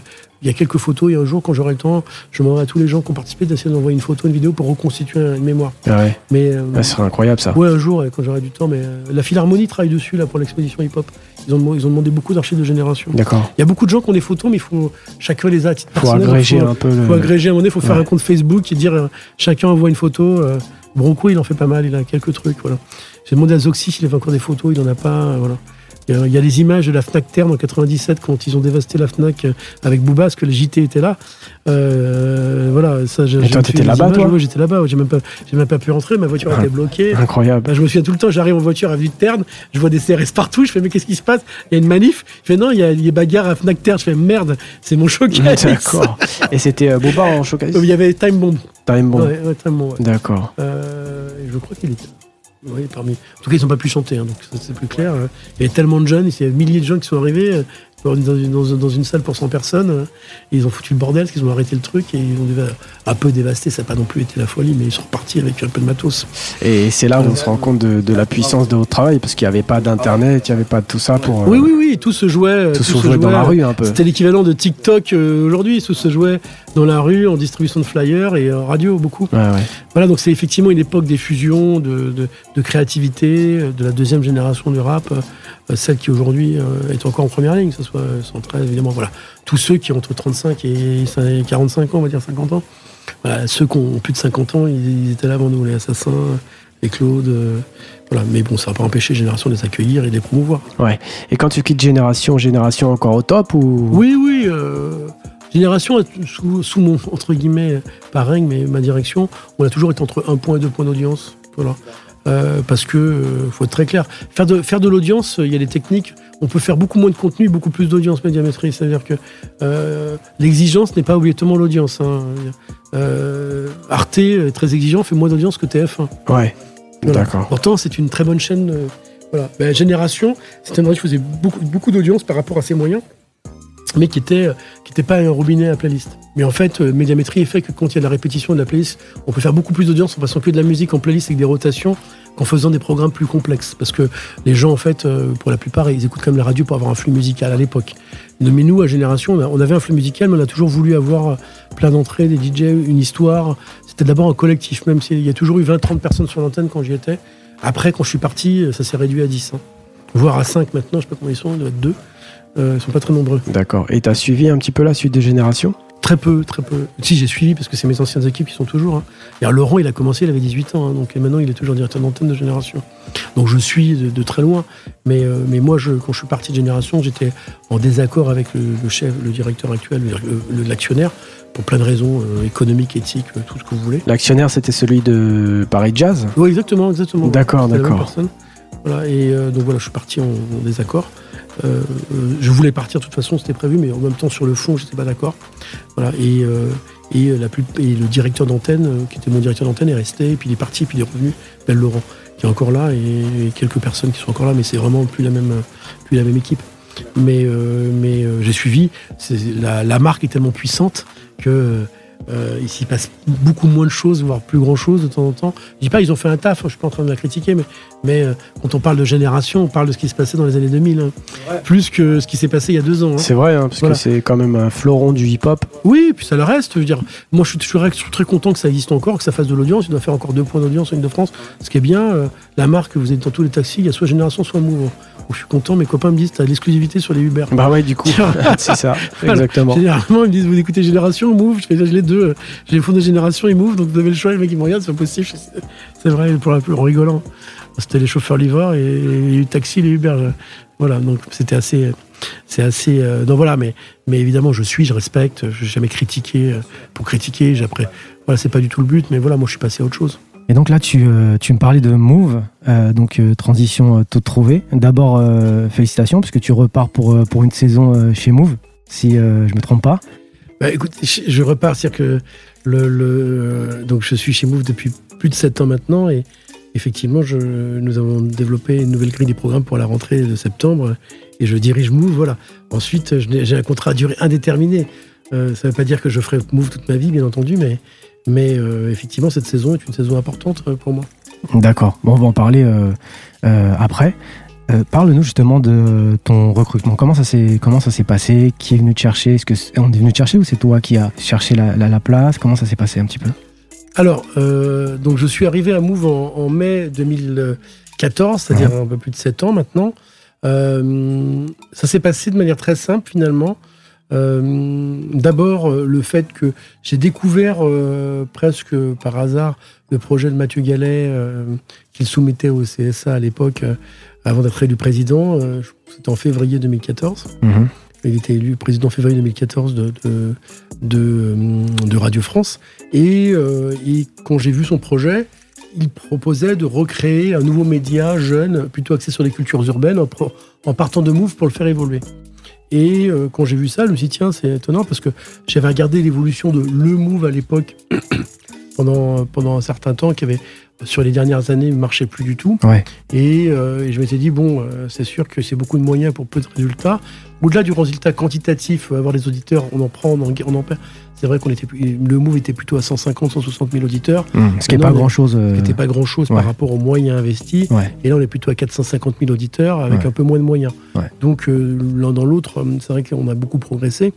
Mais je- tout le monde s'interrogeait sur le, le rapport entre les moyens et l'audience, que l'audience est toujours proportionnelle euh, aussi, malheureusement, ou heureusement d'ailleurs, aussi aux moyens qu'on investit pour, euh, pour les contenus et, et éventuellement pour le marketing. Donc, c'est vrai que euh, quand j'ai vu ce projet, je me dis, tiens, c'est intéressant. Moi, j'étais entre deux projets professionnels, c'est-à-dire j'étais toujours entrepreneur, directeur de, de studios de production et de, de différents projets, euh, Paris Hip Hop et autres. Donc, je On en parlera après aussi. mon activité Ouais. professionnelle Mhm. indépendante. Mhm.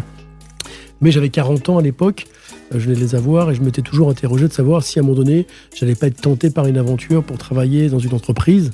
euh, plus grande que les entreprises que moi j'avais gérées moi-même. D'accord. Euh, et deux, si j'avais pas été tenté par une mission de service public, parce que je pense que avec Génération, on a fait une mission de service public culturel, parce qu'on a permis de faire l'émergence euh, du rap notamment, et pas uniquement, euh, et plein d'humoristes, plein de personnalités. En plus, j'ai fait autre chose dans ma vie que la radio Génération. Ouais. Mais l'attirance pour le service public, euh, ça, m'a- ça a toujours été important pour moi dans mon parcours, y compris de citoyen.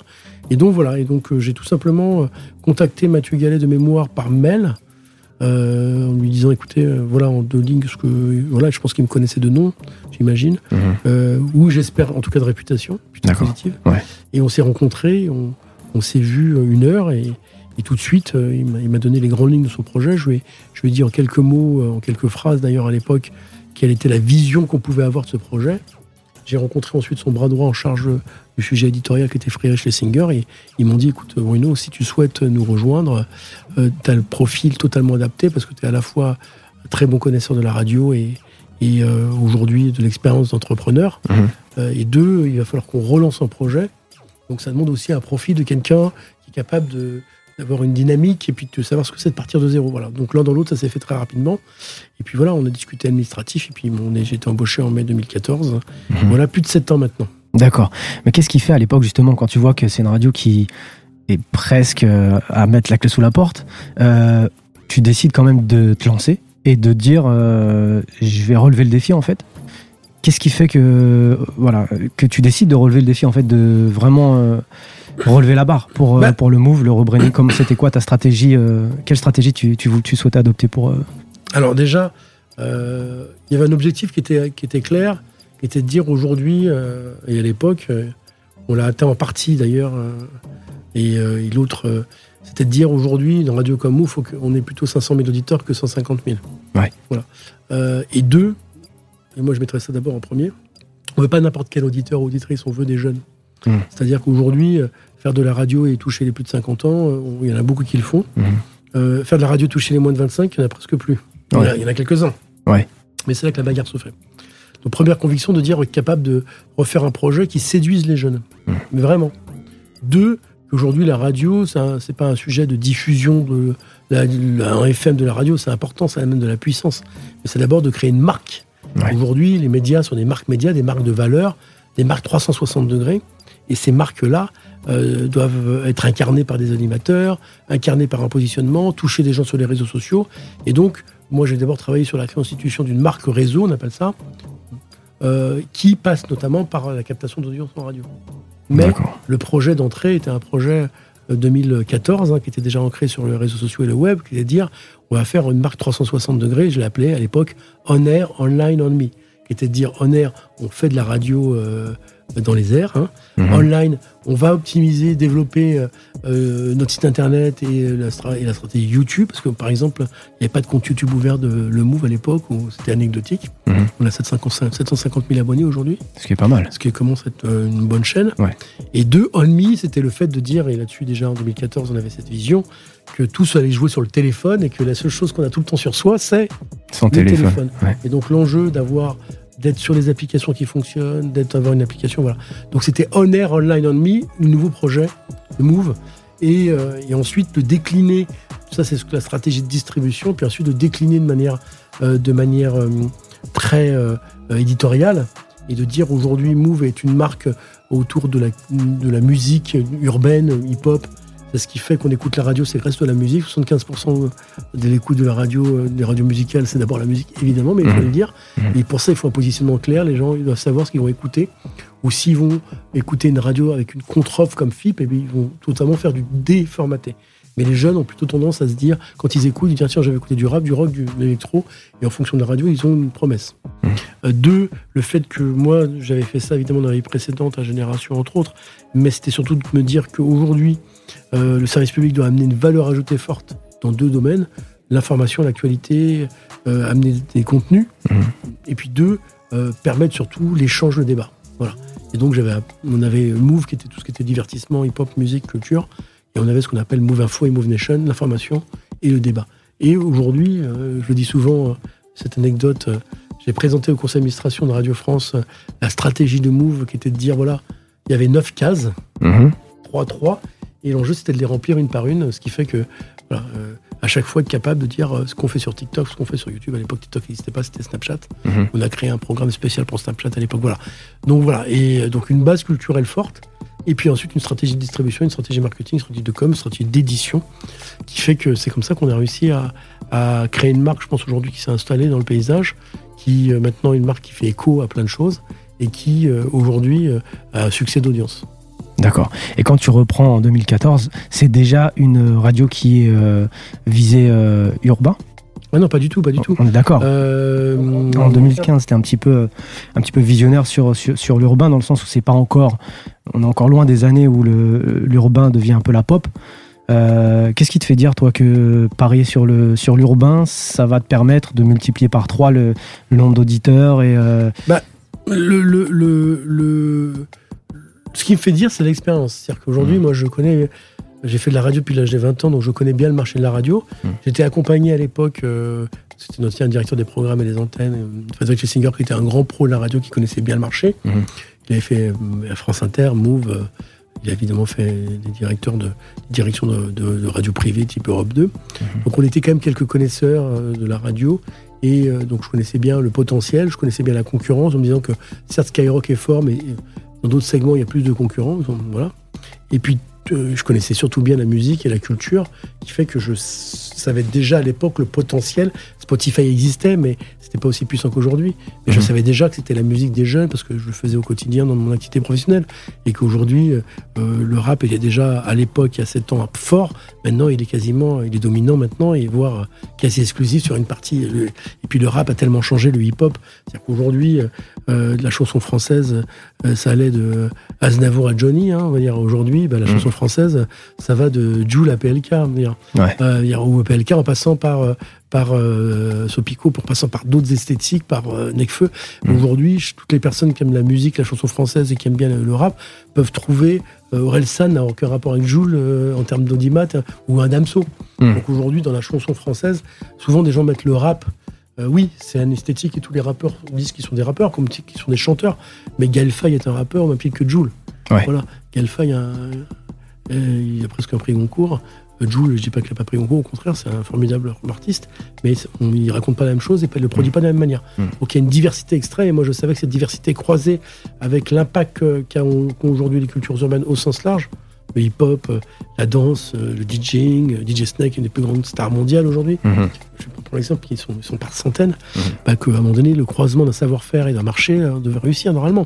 Ouais. Voilà. Et puis avec un bon management, j'espère que moi j'ai appris surtout euh, dans mes expériences à être un manager, à faire travailler les gens ensemble, à essayer de recruter les meilleurs.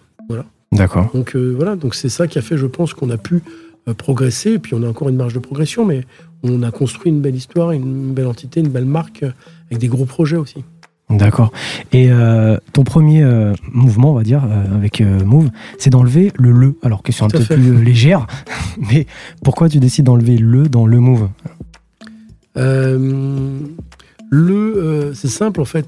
Le- avec Mathieu Gallet, et le, le brief était simple, c'était carte blanche. C'est-à-dire que c'était carte blanche. On est au début, au début d'un nouveau mandat. Mhm. Euh, J'ai proposé la création d'une radio. On a euh, X temps pour réussir. Euh, il faut qu'on parte, s'il le faut, de zéro. Et donc, on a essayé de faire les choses professionnellement. On est allé voir des, des gens, euh, au moins une, une agence spécialisée dans les marques, Mhm. pour lui demander deux choses. Un, de voir quels étaient les ressentis Ouais. quels étaient les ressentis euh, du public cible qu'on avait. Donc on a pris des jeunes, une dizaine de jeunes euh, en Cali, hein. qu'est-ce qu'ils pensaient de le move, etc. D'accord. Et deux, la- la- l'agence avait aussi comme de faire des propositions de marques euh, incarnant une radio à, desti- à destinée jeune, musicale, avec un peu de, de- avec beaucoup de, de contenu autre. Voilà. Et il s'avère que deux choses. Un, on, on était, on était assez surpris par la notoriété de Le Move, sur que fondamentalement, même si euh, la fin avait été très complexe, le, c'était une marque qui avait eu beaucoup d'impact euh, dans les années 2007, 2008, 2006. Donc effectivement, cette marque était connue, mais pas que des jeunes, mais aussi de tout l'écosystème professionnel, Mhm. D'accord. euh, maison de disques, euh, institutionnels, députés, tout ce que vous voulez. Bien sûr. Et deux, on s'est rendu compte qu'en fait, l'appréciation des jeunes n'était pas vraiment de dire qu'ils n'aimaient pas le move, mais ils trouvaient que c'était un, un peu euh, un galvaudé, que c'était pas encore, c'était pas dans le move. le- Mhm. et donc, euh, on, on a fait travailler un peu avec l'esthétique hip-hop, etc. Et puis, on- moi, j'ai demandé à, à un graphiste de venir bosser avec moi, qui s'appelle Tirsa, qui ensuite a fait carrière aussi dans le domaine, hein, Ouais. euh, qui travaille sur des propositions. Puis, on est arrivé à- dans les, dans les idées, on avait mis le le, puis d'enlever le le, on s'est dit, mais finalement, si on enlève le le, move, ça sera plus percutant. Mhm. Et donc, souvent, je fais la comparaison sans me, comparer, sans me comparaître, et sans me comparer, évidemment, avec The Social Network, et qu'il y a une phrase où The Facebook. de Facebook, Ah. et un seul conseil, on l'aide le 2. Ouais. Voilà. Bah, c'est- je dis pas que c'est la même chose qu'on a appliqué, mais effectivement, en enlevant le le, on lui a donné, une, je pense, une nouvelle dynamique à la marque, Ouais, complètement. tout en gardant le lien avec, euh, avec euh, l'histoire. D'accord. Et donc, bah, dans la continuité, quand tu récupères euh, le, le move, comme tu viens de Qui dire, devient move, ouais. qui devient move, euh, c'est pas du tout une grille euh, urbaine. Comment tu euh, crées la nouvelle grille, euh, toi Comment tu crées euh, la grille pour move Alors. Cette grille des programmes? La grille des programmes, en fait, c'est un, un, un assemblage, c'est comme du bon vin, euh, c'est un assemblage de cépages euh, différents. Donc il faut, euh, il faut avoir, avoir des fortes convictions sur des carrefours d'audience. Il faut se dire, tiens, être très fort là où il y a du monde. Mhm. donc le matin, en fin de journée, donc trouver des, des formules fortes. Et puis deux, d'avoir, euh, comme, une, comme une, une peinture un peu impressionniste, d'avoir des, des, des- des repères, des marqueurs euh, qui marquent un peu de musique, les DJ, euh, qui marquent euh, différents moments de la journée. Voilà. Donc c'est un savoir-faire, c'est un mix entre dire, des, des- des recettes, des classiques qui sont des recettes euh, entre guillemets de, cuisine de, de, grands chefs euh, dans la radio avec euh, des savoir-faire euh, voilà, d'audience et autres. Et puis euh, euh, un peu de la direction artistique au global. Et après, ça passe aussi par le fait que moi, ma conviction depuis le départ, c'est que pour Move, c'était important de faire monter des gens, c'est-à-dire prendre des gens qui avaient de l'expérience pour certains, certes, mais pas uniquement qui venaient évidemment de, de- de gens qui avaient travaillé avec moi. Il n'y avait pas de problème, certains ont déjà travaillé avec moi et tant mieux, Mhm. mais d'avoir des gens qui venaient partout, d'ouvrir les fenêtres pour qu'il y ait donner l'opportunité à des nouvelles personnalités. C'est ce qu'on a fait, je dis souvent. Je pense qu'il y avait un petit tiers qui venait de mes expériences de génération, des gens avec qui j'avais travaillé, évidemment, comme Pascal Sefranc, Mhm. Force Mike, euh, Vivi, euh, voilà, différentes personnalités de l'antenne. Mhm. Il y a un tiers qui étaient des professionnels d'autres radios euh, commerciales ou locales. D'accord. voilà, Sandra, Greg, euh, viennent de Contact au départ pour certains, voilà, qui sont des pros de la radio. Puis un tiers, même un peu plus aujourd'hui, euh, aujourd'hui largement, qui étaient vraiment des nouveaux, des gens qui partaient de, qui voulaient découvrir l'univers. Quelqu'un comme Salma a commencé avec nous il y a 5 ans. Et je crois qu'elle a commencé comme stagiaire standardiste hein, ou standardiste. D'accord. Voilà. Donc c'était aussi des gens à l'antenne, pas qu'à l'antenne, des gens qui participaient au projet, qu'on a fait monter aussi, parce que c'est important que, que des radios comme Move soient aussi des centres de formation. Parce que je dis ça dans une interview il n'y a pas longtemps. C'était- On était à la fois un club qui marque des buts, j'espère, et un centre de formation. D'accord. Voilà. Et, euh, et aujourd'hui, voilà. Puis après, quelques grandes personnalités qu'on a fait émerger, euh, ils ont émergé elles-mêmes, mais genre JP Zadi qui a commencé son- comme chroniqueur à Move, qui maintenant est, est la star de cinéma qu'on connaît, mais Ouais. qui continue à venir à Move d'ailleurs, Euh, et ainsi de suite. Et puis, et puis découvrir des personnalités, s'ouvrir là. C'est un travail de directeur des programmes et d'antenne que je fais avec mon adjoint. Voilà, moi, je, j'ai un réseau aussi important aujourd'hui, euh, évidemment, de, de- voilà, d'artistes, etc. Voilà. C'est, ce qui est bien dans ces métiers, c'est que c'est à la fois une sensibilité artistique, éditoriale, parce que ça se joue au feeling, le choix de quelqu'un, et deux, il y a aussi euh, un savoir-faire.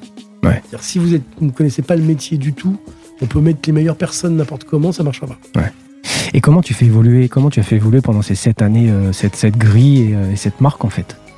La, la marque a finalement euh, pas vraiment évolué. On, a, on est tourné beaucoup autour du hip-hop parce que moi je considérais que ce mot était un mot culturel qu'il fallait valoriser. C'est l'histoire de ma vie aussi. Hein.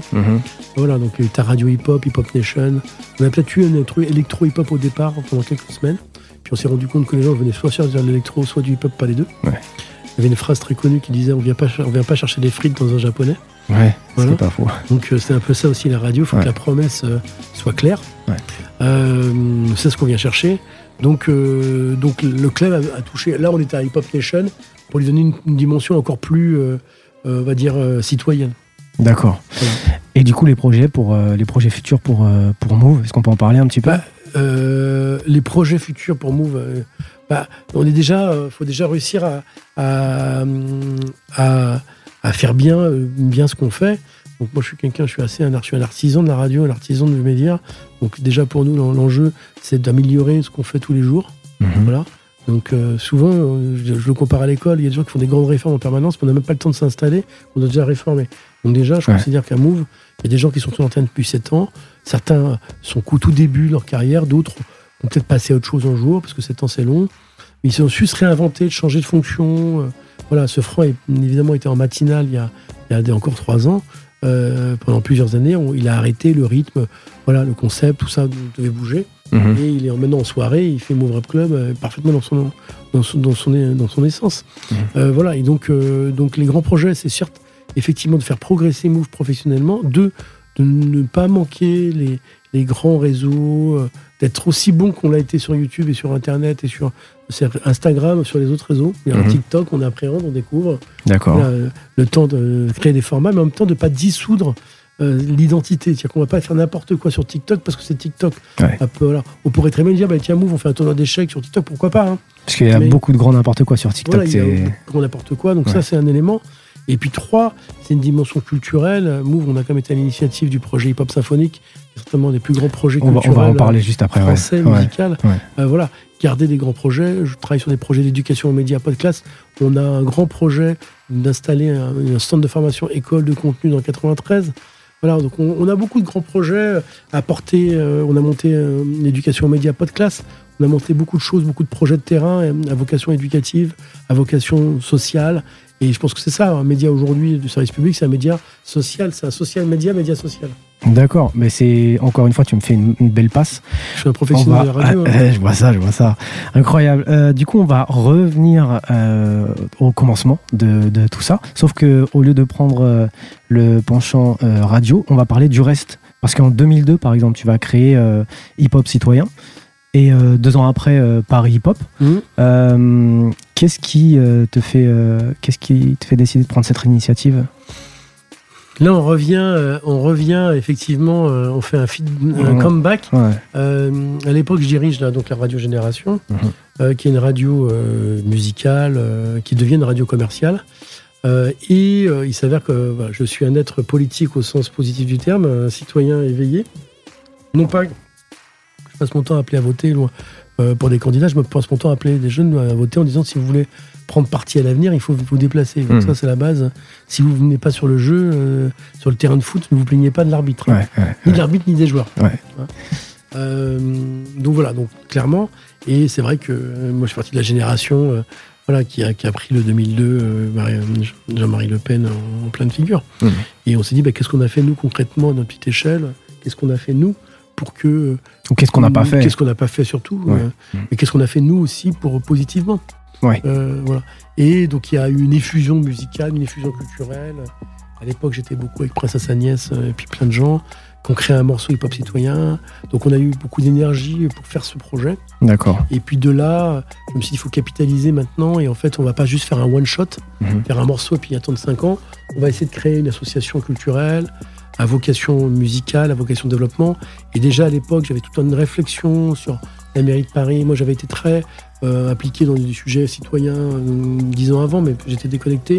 Et je me disais, mais à l'époque, euh, faire en sorte qu'un rappeur puisse jouer à Paris, à part l'Élysée Montmartre de temps en temps, c'était impossible. Mhm. Le faire en sorte de pouvoir taguer, graffer, euh, c'était hyper poursuivi.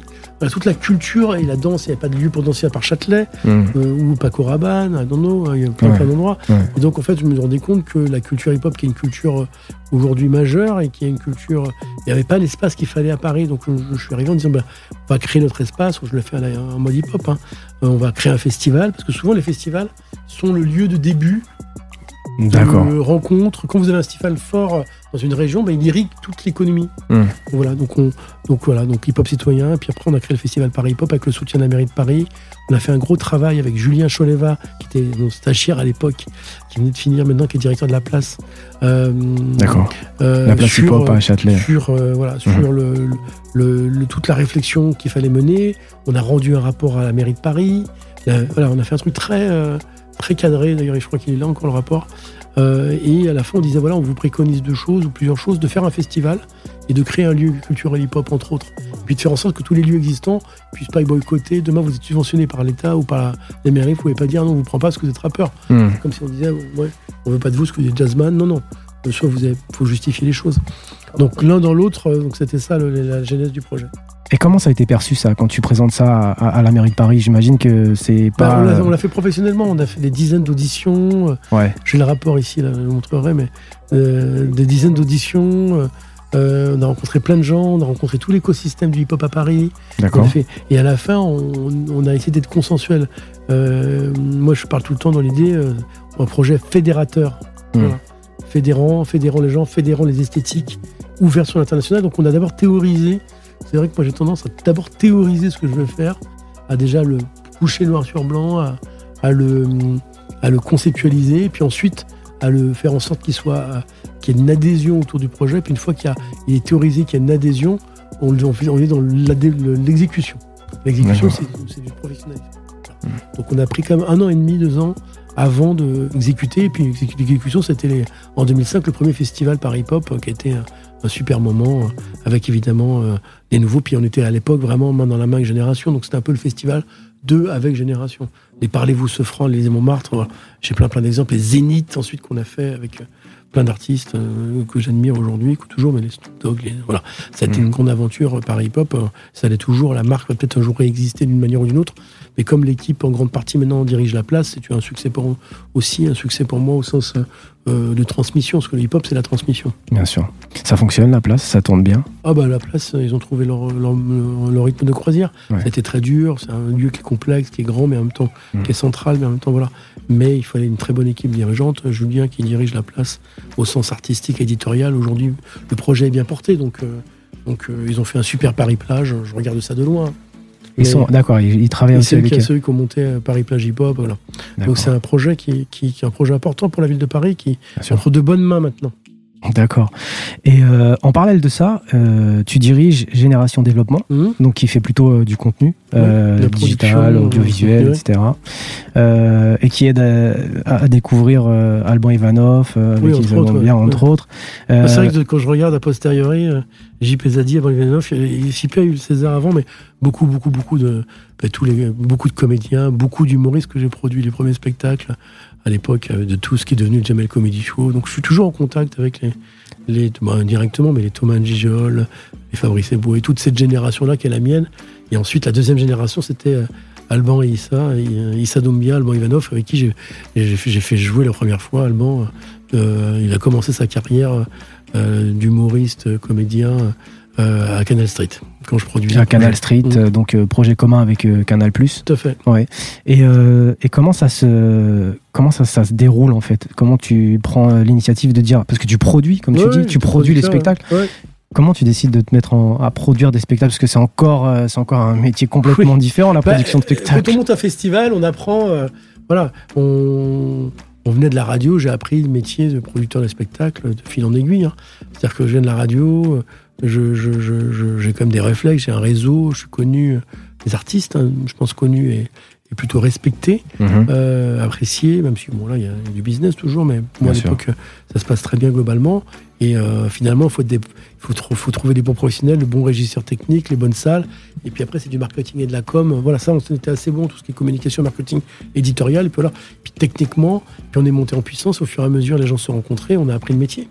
Voilà, je suis devenu, j'ai eu ma licence d'entrepreneur de spectacle, j'ai produit euh, jusqu'à la production euh, du Zénith de Snoop Dogg, qui était un des grands moments. euh, Le Zénith de Snoop Dogg. ouais, bah, Ah, ouais, on a produit de Amen Marley, de- des Roots. D'accord. voilà, donc euh, je, on est monté jusqu'à la production de, de gros gros zéniths à l'époque euh, avec les Américains, voilà, qui a été quand même des, des choses un peu complexes, mais qui étaient super. Voilà. Puis de fil en aiguille, voilà, on apprend le métier de producteur de spectacle. Ouais. Voilà, mais de danse aussi, on a fait des très grands spectacles de danse, les Paris Dance Hip Hop, qui est vraiment le rendez-vous annuel de la danse chorégraphique avec Suren. Mhm. On a fait, voilà, euh, le programme de Paris Hop, si vous allez sur Internet, euh, l'historique du pop citoyen, il est colossal. Et euh, justement, quand tu, quand tu produis des artistes comme Alban ou, ou Issa euh, tu fais que la production ou euh, est-ce que tu es aussi euh, dans leur développement artistique Euh, Comment ça Bah, moi, je, je suis dans leur développement artistique au sens personnel du terme et amical. hein. Je l'ai encore vu Alban il n'y a pas très longtemps et ouais, on se souvient, il le sait, je sais qu'il sait. Voilà. Euh, voilà. Après, euh, après, je les conseille comme ami, mais j'ai toujours fait une barrière assez étanche entre le fait, euh, voilà, aujourd'hui, quelqu'un comme JP, je suis pas son manager Mhm. ni son agent. Mhm.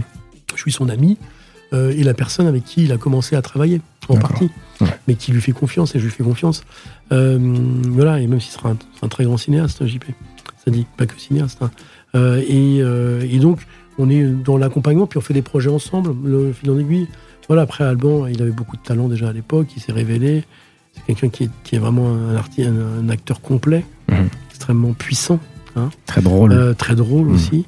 Donc euh, voilà, on lui a donné sa chance. Il, il y a aujourd'hui des cassettes de, de Canal Street qui sont, à mon avis, euh, c'est des mines d'or de rigolade.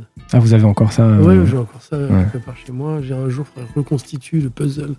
Voilà, j'ai des, j'ai des quasiment des, des coffres avec euh, des dizaines de cassettes, voire des centaines. J'ai produit beaucoup, beaucoup d'images Mhm. qui sont pour certaines des images historiques. On verra. Ah ouais, très certainement. Mm. Puis ça viendra peut-être dans le, le euh, documentaire dont on parlait euh, un peu plus tôt dans, dans, dans, dans l'interview. Euh, en 2005, euh, tu vas travailler avec le club AV, Averroès, ouais. Averroès pour la, diversité, la promotion de la diversité dans les médias. Mhm. Qu'est-ce que ça, est-ce que ça a eu un réel impact cette, cette entreprise? Bah, Oui, oui, je veux dire, aujourd'hui, faut pas faire un ancien combattant. Je veux dire, aujourd'hui, on est quand même passé, on va dire, de médias euh, euh, où euh, le fait euh, d'être basané ou de porter un, un prénom ou un nom ou d'être d'une origine perçue étrangère, on va dire, Mhm. même si c'était pas que la couleur de peau, loin de là, mais ça jouait quand même, Mhm. où il y avait une discrimination qui était euh, acceptée. Mhm. Au même titre qu'à une certaine époque, on ne pouvait pas penser qu'une femme pouvait être euh, journaliste. hein. C'est un combat, les, les droits, les droits hein, pour l'égalité, Mhm. hein, au-delà de la question. Et donc, euh, clairement, euh, voilà. Euh, et clairement, ce combat-là, il devait être mené parce qu'il y avait quelques exemples, mais c'était extrêmement marginal. Et puis 2005, c'est aussi une autre étape importante de ma vie. euh, C'était aussi les émeutes de Clichy-sous-Bois, où, Ouais. où Génération a quand même joué un rôle important. La radio à l'époque, c'est moi qui accueille la famille de Siaka, de, de- des- des frères et sœurs, le frère d'ailleurs, le Mhm. grand frère, euh, le Bougnin. Et, euh, et voilà. Et on est un lieu où ça tout se passe à l'époque Génération. C'est vraiment un moment. euh, on est un moment. euh, euh, c'est assez incroyable ce qui se passe entre 96 et 2000 et 2005, 2008, voilà. Et donc, et donc euh, avec Zayane Bouna notamment. bah, et donc là, c'est vrai que de là est né aussi le fait de revendication d'égalité, parce que les émeutes, il faut toujours les arrêter. Il faut des promesses qui sont tenues pour la plupart. Il y a d'argent, de moyens, mais aussi de visibilité, d'égalité. Et euh, voilà. Et, et c'est vrai que de là est né euh, ce mouvement pour la promotion de la diversité dans les médias. Puis des personnalités qui ont émergé, pas que grâce à ça, mais qui ont été accompagnés, euh, évidemment, quelqu'un comme Harry Rosalma, que, que je connais bien, avec qui j'ai beaucoup échangé avant même qu'il soit à la télévision. euh. Voilà. C'est des, effectivement, c'est des moments importants de combat. Voilà.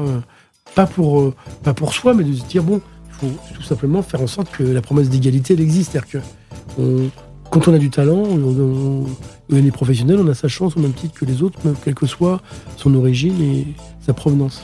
D'accord. Et sur le long terme, est-ce que tu penses, avec du recul, que ça a eu un réel impact? Oui, C'est eu- quantifiable aujourd'hui, ça se voit dans C'est le. quantifiable aujourd'hui, ça se voit quand même. Je dis pas que c'est assez, je dis pas que la société est assez ouverte. Mhm. Je dis juste qu'aujourd'hui, euh, on peut pas dire à quelqu'un de pas venir à la télévision, dans un média, en tout cas exercer des, des- des fonctions professionnelles en lui disant non, euh, c'est pas possible parce que tu sais, tu comprends, ils aiment pas les maghrébins. les Mhm. Non, il y a des choses qui pouvaient se dire euh, à une certaine époque euh, qui étaient tot- ou même des, des- impensés euh, qui sont aujourd'hui totalement euh, voilà. Euh, même juridiquement et pénalement, parce que ça a beaucoup avancé sur ce sujet euh, répréhensible. Non, c'est d'abord un sujet euh, culturel. Aujourd'hui, il y a une culture partagée, il y a des personnalités qui viennent de tous les segments, de tous les secteurs. Et voilà, on, a, on aura un intervieweur. On avait Rachid Arabe à une certaine époque, un très bon journaliste. On aura Mohamed Bouafsi sur France 2. euh, Voilà. Je dis pas qu'il n'y a pas eu de, grands, de grands exemples. Il y en a eu, mais aujourd'hui, il y a, on, on espère aller vers une banalisation du fait que la question de l'origine n'est pas un sujet, c'est la qualité professionnelle, la qualité humaine qui est mise en avant. Ouais. Il fallait passer par un combat pour ouvrir les portes. C'est comme tout, comme tu disais tout à l'heure, c'est à chaque fois tout est un combat. Euh, donc 2005, ça nous amène à 2007, le moment où euh, vous rédigez le, ce fameux rapport sur, euh, sur les cultures urbaines, euh, mais aussi sur l'entrepreneuriat dans les J'en ai quartiers. fait deux, j'ai fait deux rapports. Voilà, Un exactement. premier rapport en, en 2007, fin 2006, et un deuxième en 2013 de mémoire. Voilà, parlons un petit peu de, de ce deuxième Ils sont rapport. tous là, parce que- voilà. Ah, ils sont Ouais. en plus. Ouais, ils sont ça. Euh, a priori, on pourrait me prendre pour un mytho, mais je ne le suis pas, loin de là. Euh, parce que évidemment j'ai des preuves. Ouais. Non, euh, à l'époque, encore un autre moment historique. hein, on a Mhm. fêté les 15 ans de génération à l'époque en, en 2007 au Grand Palais avec Nova à l'époque. Mhm. Et on a monté le festival Rue au Grand Palais qui a été un événement énorme hein, Mhm. autour des cultures urbaines porté par Donovieux Devable, le ministre. Euh, voilà, et ça a été un moment incroyable avec un succès incroyable, 45 000 personnes et une énergie surtout Ouais. absolument incroyable. Voilà, je crois, pas un, un concert de Diams, mais euh, elle était là sur scène ce soir-là. Je m'en souviens, j'ai une très belle photo d'elle. Performance. Euh, une très belle performance pour Mhm. les 15 ans de génération avec tout le monde. Elle m'a fait qu'un free, voilà, tout l'écosystème de génération hein, Mhm. à l'époque. Et, euh, et, euh, et de là, il y a eu une vraie photographie, une vraie image euh, de ce que. Voilà, et puis le ministre voulait le porter, il m'a proposé de faire un rapport avec d'autres. On a fait des propositions sur c'est quoi les cultures urbaines, pourquoi, pourquoi, quand, comment. Voilà, aujourd'hui, le rapport est là, il a été enterré. Bon, les cultures urbaines, elles, euh, ont gagné euh, parce qu'elles sont partout, elles sont commercialement partout et euh, sont devenues euh, tellement puissantes que, que c'est presque naturel maintenant dans tous les secteurs. Ouais. Donc l'institution a été en retard, a un peu accompagné, et maintenant le, la démocratie fait que la démocratie culturelle, c'est d'abord les gens qui sont les consommateurs culturels, Mhm. et particulièrement les jeunes. C'est ça. Voilà, et en exactement. 2013, c'était autre chose. C'était moins, c'était moins lié au hip-hop, c'était plus lié à mon engagement en tant que citoyen, qui fait que j'avais un parcours d'entrepreneur, un parcours dans les. Ça consistait en quoi justement ce, ce texte? Ce texte, c'est- un. J'avais travaillé à l'époque avec l'équipe euh, quand il est devenu président François Hollande. Disant, Ce serait quoi les idées euh, pour que. euh, Voilà, et à l'époque, j'avais déjà Moussa Camara, je me souviens très bien, qui maintenant euh, est déterminé. hein. Mhm. Euh, et Moussa, je l'ai connu quand il était un jeune euh, président d'une association pour, euh, pour euh, faire voter les jeunes dans son quartier. Voilà. Donc il y avait déjà, euh, voilà, c'est pour ça que toutes ces générations, ils sont tous passés par génération à un moment donné, Ouais. indirectement ou directement, Hmm. Y compris les politiques. Et euh, l'un dans l'autre, euh, effectivement, le, le- politiquement parlant, ils me disaient mais c'est quoi tes idées, qu'est-ce que tu ferais? Je dis d'abord bah, la question de l'entrepreneuriat est essentielle, mais il y a des blocages. C'est difficile d'ouvrir un compte en banque, il faut, c'est difficile de déchiffrer, quand ses parents n'ont pas d'argent et qu'on doit obligatoirement travailler pour survivre, euh, même pas se payer un appart. Si on n'a pas un minimum de moyens comme on fait?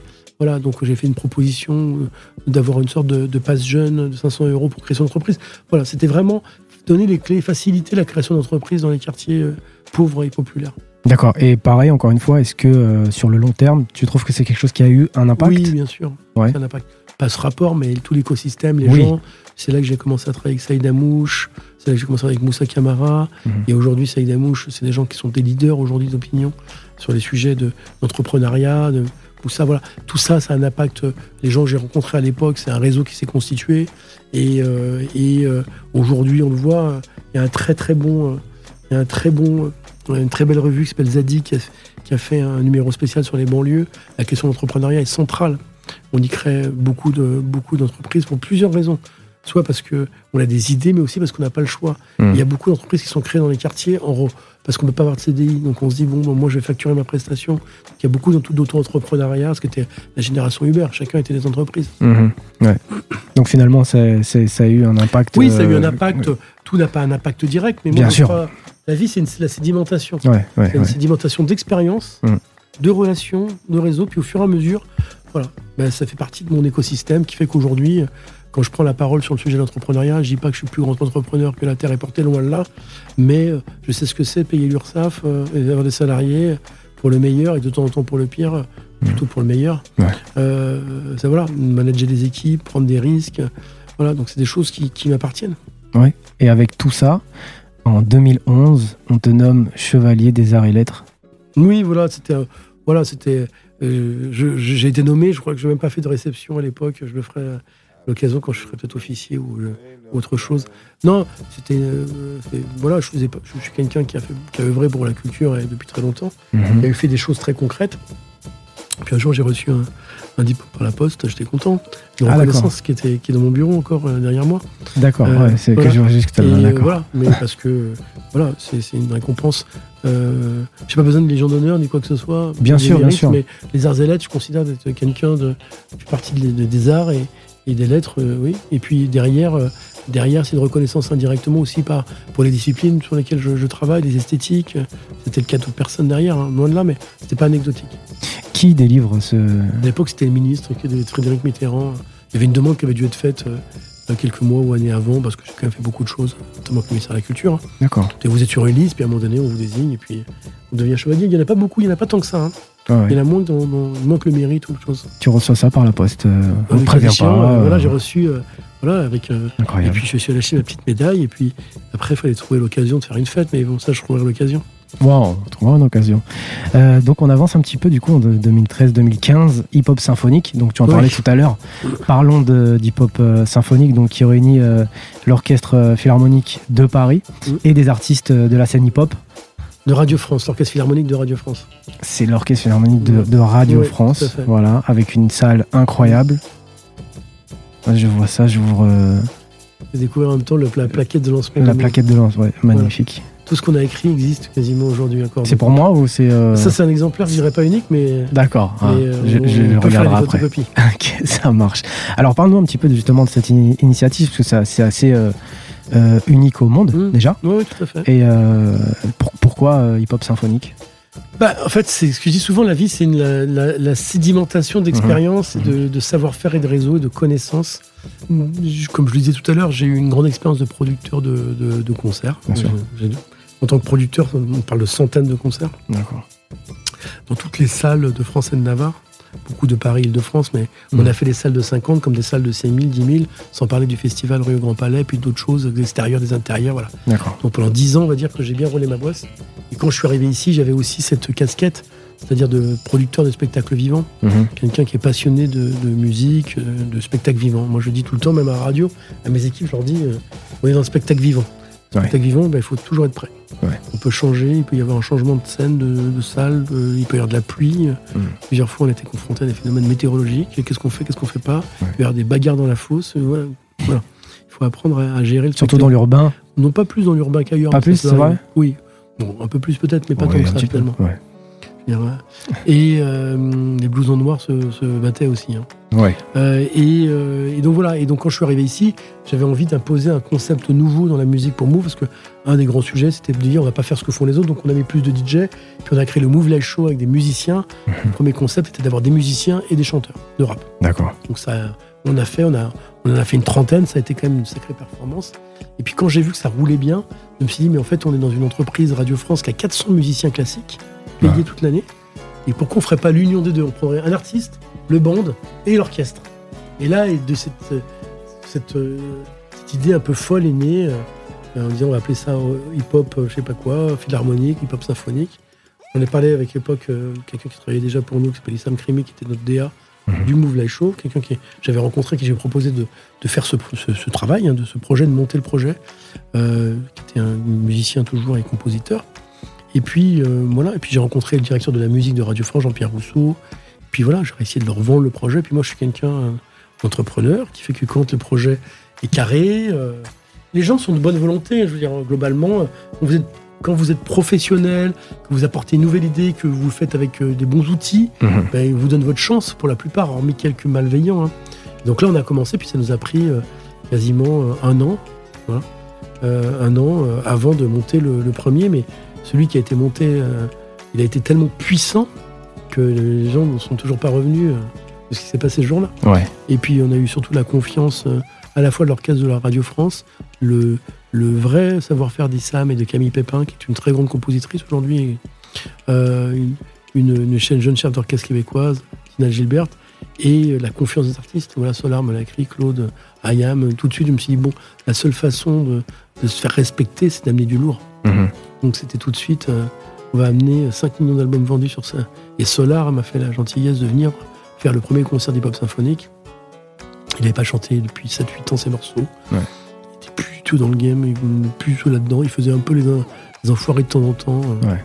Et il est venu et, et on lui a proposé, il dit oh, pourquoi pas. C'est quelqu'un qui fonctionne à l'amitié, au feeling. Et il est venu, il, est- il a amené une telle puissance au projet. Puis après Ayam, et puis après, puis après Oxmo. Donc on a tout de suite imposé euh, la, la barre, on a mis la barre très haute. Et puis on a eu aussi fait des découvertes, euh, Big Flo et Oli, premier concert, dans les premiers concerts qu'il faisait. Voilà, donc ça a été une sorte d'alliance complètement magique. Mhm. Et de ce fait, euh, euh, voilà, ça a été euh, avec des problèmes techniques, tout ça, mais ça a été la naissance de, de quelque chose d'énorme. Ouais. Voilà, et puis et qui, est, qui est venu vraiment prouver la puissance de ce qu'on pouvait faire dans le hip-hop et de Move. Et les gens, nous, dis pas qu'ils n'avaient pas de respect avant, mais là, ils ont dit respect parce que ils n'avaient jamais vu ça, même à Radio France. C'était euh, ça a été un, vrai déploiement de force et un vrai savoir-faire. Et puis, on les revoit encore. J'ai fait des DVD. Ça restera pour l'histoire. D'ailleurs, c'est ce que m'écrivent les uns les autres, parce qu'à chaque fois, j'aimerais aux artistes de me faire un petit mot que je conserve, que je dis d'ailleurs photocopie pour les salariés qui veulent. Donc j'ai mes petits tableaux avec, euh, avec euh, les petits mots des dédicaces de tous les artistes. Et c'est revenu, c'était pour l'histoire. Parce que je leur disais, ça, ça restera. Et, et dans 10, 15 ans, 20 ans, peut-être que vos petits-enfants iront sur YouTube vous voir avec caisse philharmonique de Radio France. Ah oui. C'est une grande fierté. Ce qui est incroyable. Donc voilà, donc c'est vrai, 1, 2, 3. Le premier et ce- mais n'est pas souvent le plus dur obligatoirement à faire parce que c'est l'idée qu'il faut réussir à lancer, mais il y a l'énergie. Mm. Que c'est le deuxième qui est dur. Et le deuxième, de reproduire ce qu'on a fait au premier avec plus de méthode. Et puis maintenant, c'est devenu, euh, devenu une industrie lourde. On, on a une formule magique, une formule secrète parce que finalement, c'est pas évident de faire ça. C'est pas facile, loin Ouais. de là. C'est très sophistiqué comme production. Et on monte en puissance sur la production, puis on va arriver à des trucs, on va faire mieux que les Américains, c'est sûr. On le fait déjà, je pense. Mieux que les Américains Oui, musicalement, on peut aller beaucoup plus loin qu'eux, je pense, Hmm. euh, avec le groove. Et voilà, il faut lui donner encore une autre dimension. Mais là, voilà, on va essayer. La motivation derrière ça, derrière, euh, qu'est-ce qui t'a, qu'est-ce qui t'est venu à l'esprit quand tu t'es dit, je vais faire, je vais allier euh, comme ça le, le rap et, euh, et le classique? Qu'est-ce qui, qu'est-ce qui m'a motivé C'est qu'en fait, moi, j'ai un profond amour pour la culture Mm. euh, et pour les artistes. D'accord. Euh, je considère en fait que moi, je suis au service des artistes. Ma passion, c'est les artistes. C'est ce qu'ils font, la culture et surtout de la diffusion de tout ça. Et de une première conviction, deuxième conviction, décloisonner. Moi, je considère qu'il n'y a pas d'art majeur, d'art mineur. Il y a évidemment des gens très bons dans certaines disciplines et esthétiques. Bien sûr. Il y a des, il y a des très, très, des excellents pianistes de jazz, comme excellents pianistes classiques, comme des très bons.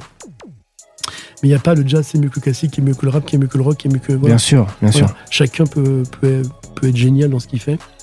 Et, euh, et c'était vraiment un combat de dire, mais finalement, quand on prend un super euh, euh, solo de musique classique, et le, le premier solo de, de violon, il peut être à côté du premier d'un guitariste, voilà, puis à côté d'une choriste fabuleuse, voilà, tous ces gens, en fait, y compris les musiciens classiques, il faut casser l'image comme quoi quelque chose de guindé qui, ne touche pas tout le monde, parce qu'en fait, c'est des musiciens comme les autres, et ils aiment faire de la musique avec des gens, donc on a décloisonné, et ça a été vraiment une fierté quand je les vois danser sur scène, monter, euh, euh, voilà, vraiment, euh, vraiment s'éclater. euh, et quand je vois des artistes qui découvrent pour la première fois un orchestre, Mm. moi je me souviens toujours des Nino quand je parlais avec lui de tout ça, il me disait c'est fou, je comprends maintenant pourquoi les gens écoutent du Mozart, parce que c'est la première fois que je vois des musiciens.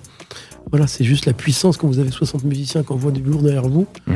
voilà, porté par la vague. Donc c'est c'est juste beau, je pense. Et moi j'ai une sensibilité au beau aussi, que ce soit beau esthétiquement, musicalement. Mhm. Et voilà, c'est une vraie fierté de porter ce projet avec toutes mes équipes, avec Christophe Anton, mes productions. C'est très fédérateur.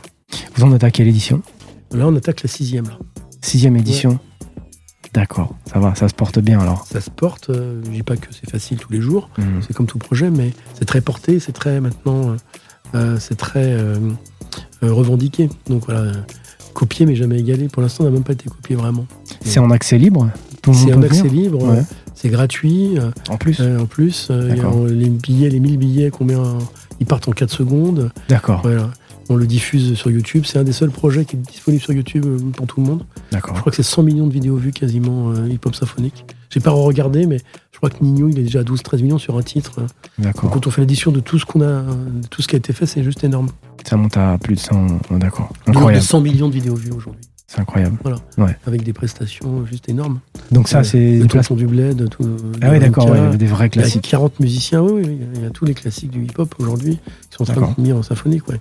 D'accord. Et euh, donc, si on veut des places, on va directement sur le site, Sur le site, ouais, tout à fait. Radio De France. Move, ouais. Move, Move directement. Euh, puis une petite dernière chose, en 2020, tu sors H, euh, la honte de la République. C'est raconte-nous. Alors, H, on a dans la République, voilà, c'est aussi mon parcours de citoyen. Voilà, on, on est tous des, non pas des pervers polymorphes, mais des êtres, des êtres polymorphes. En tout cas, moi, je le suis. J'ai des engagements citoyens que j'explique dans le livre. J'ai pris les dix premières pages pour expliquer qui j'étais déjà. Euh, et euh, et j'ai tout de suite vu que le sujet du cannabis que je suis depuis, je dis souvent de passe-passe le ouinge à, à- au bas de bat, au bas de 7, de minuit, de lundi au lundi, de Niska, Mhm. il s'est passé 20 ans. hein. Ouais. Et en 20 ans, la situation s'est dégradée. Euh, le cannabis, qui, est- qui était un truc un peu festif, est devenu un business énorme. Que ce business, il a, devenu un cancer euh, pour les quartiers et pour la jeunesse en général, Mhm. et que euh, je considérais que mon expérience, ma crédibilité, ce que je savais du terrain, euh, ce que j'ai compris moi-même en, étudiant, parce que j'ai appris beaucoup de choses, hein, Mhm. euh, j'ai compris que ce sujet était un sujet numéro un en fait pour- dans plein d'endroits et pour la voilà, et donc je me suis dit tiens je vais amener ma contribution avec ma, mon regard sociétal mon regard de terrain qui est pas contestable on peut ne pas m'aimer mais on peut pas contester euh, l'expérience et le regard que, que je peux avoir et finalement euh, le bouquin je dis pas que c'était un grand succès de, en termes de vente on en a vendu quand même quelques-uns Mhm. mais, euh, mais par contre, ça a été un grand succès d'estime et il m'a valu beaucoup d'invitations assez prestigieuses et surtout des lectures de la part de beaucoup de dirigeants. et je suis assez fier de pouvoir être appelé par un Robin Reda des Républicains ou un Eric Coquerel de la France Insoumise sans parler d'Emmanuel Macron, de tout son environnement. Voilà, qui, on- on- je ne dis pas que c'est leur livre de chevet, mais il a été quand même apprécié par les députés, par les gens qui réfléchissent. Et euh, je pense que j'ai fait enfoncer un peu le schmilblick parce que c'est devenu un sujet important. On voit ce qui s'est passé à Marseille avec le président Macron, là. Mhm. Mais, euh, mais ce n'est qu'un début, parce que euh, dans le livre, je ne parle pas de légalisation, je parle de la transition cannabis. Il faut sortir euh, de cette euh, obsession. Euh, il faut, faut, faut normaliser les choses, il faut trouver des solutions. Est-ce qu'il faut légaliser le cannabis? Pour moi, dans cette réponse, je dis il faut faire une transition cannabis, mais dont la légalisation, en partie pour une partie du public ou une partie de la consommation, c'est un- c'est une mesure technique pour moi. D'accord. En fait, ça ne règle que- c'est que 10% du sujet. D'accord. Et en fait, pendant très longtemps, dès qu'on parlait de cannabis, c'était pour ou contre la légalisation. Ouais. Et en fait, c'était stérile comme débat. Il y a pas, c'est pas une bonne solution et une mauvaise solution. Mhm. Euh, et l'expérience montre qu'il n'y a pas noir et blanc. Il y a pas, tout est dans le gris. Mm. Oui, euh, la légalisation du cannabis, en partie, peut être une partie d'une solution pour une partie des publics, une partie de la consommation. Ouais. Mais ce qui se passe aujourd'hui au niveau de l'industrie du cannabis, les morts, les, les quartiers qui sont sous la, sous la coupe économique, euh, les conséquences, c'est pas que l'histoire du cannabis. Mhm. Et c'est pas en légalisant le cannabis qu'on va trouver une solution miracle, ça n'existe pas. Est-ce que lég- légaliser, justement, ça casserait un petit peu le marché noir et ça, Ça- permettrait ça- De, de désengorger un peu ces. Mais là, on va repartir sur un autre podcast. Ouais, c'est vrai, c'est Euh, vrai, c'est voilà. vrai. Mais non, non, c'est ça, ça, C'est un gros sujet. ça désengorgerait, c'est sûr, déjà toute la politique judiciaire, etc. Mmh, mmh. Parce qu'aujourd'hui, c'est pas possible. Et quelle idée de mettre un gamin de 18 ans en prison pour qu'il ressorte? On a tous vu euh, Les Misérables, on a tous Bien vu sûr. euh, des films, voilà. Ouais. Donc c'est une folie. Euh, ça désengorgerait la police qui fait de la chasse aux petits dealers alors qu'ils mettraient tous leurs moyens sur des grosses filières, ce serait plus facile. Bien sûr. Ça ferait en sorte aussi de, de, de faire en sorte qu'une partie de la consommation se déporte et puis qu'on accompagne les consommateurs avec de la consommation de produits qui soient non pas des bons produits, c'est une drogue dite douce, mais qui soient des produits moins inadmissibles. Mmh. Voilà. Bon, je vais m'en acheter un et puis euh, je viendrai le faire dédicacer Voilà, euh, avec plaisir. avec plaisir. Bah, je crois qu'on a fait, on hein, a fait le tour. Voilà, et puis euh, une grande aventure et, et ce n'est qu'un début. Ce n'est qu'un début. Euh, écoute, euh, tu voulais peut-être euh, rajouter une petite chose à non, la fin mais je remercie. C'est vrai que c'est toujours, ça me permet de, de me remémorer certains moments et merci pour le travail journalistique avec euh, toutes ces précisions. Avec plaisir. Euh, J'ai une dernière question pour toi. Qui tu aimerais entendre sur Entourage? Moi, je, moi, il y a un personnage dans le hip-hop que j'apprécie beaucoup et qui est apprécié de tout le monde, quelqu'un comme William Edor. D'accord, Rex 118. Voilà, Rex 118, euh, qui est quand même un vrai boss et, et quelqu'un qui a fait beaucoup, beaucoup et, et qui a aussi, moi, j'ai découvert, euh, on a, on a- on- c'est un de mes grands, c'est un de mes grands amis de l'industrie. D'accord. Mais euh, et qui, bossait chez Cool, voilà, Couleur Music, Nouvelle Donne. euh, là, l'ai découvert euh, comme indépendant et, et je trouve que son parcours artistique et managérial est exemplaire. Merci à toi. Merci. Et puis euh, à très bientôt. À très bientôt. Au revoir. Nous voilà arrivés à la fin de cet épisode. Si vous y avez trouvé quelques pépites, merci de le partager à tous ceux qui, comme vous, cherchent à exceller. Et bien sûr, pensez à vous abonner et à mettre 5 étoiles. C'est votre contribution qui va aider ce podcast à continuer de vous apporter, toujours et encore, les plus grands architectes qui œuvrent depuis la face cachée du succès. Moi, c'est Dasset et je vous retrouve la semaine prochaine pour encore plus de conseils avisés et d'inspiration. Portez-vous bien.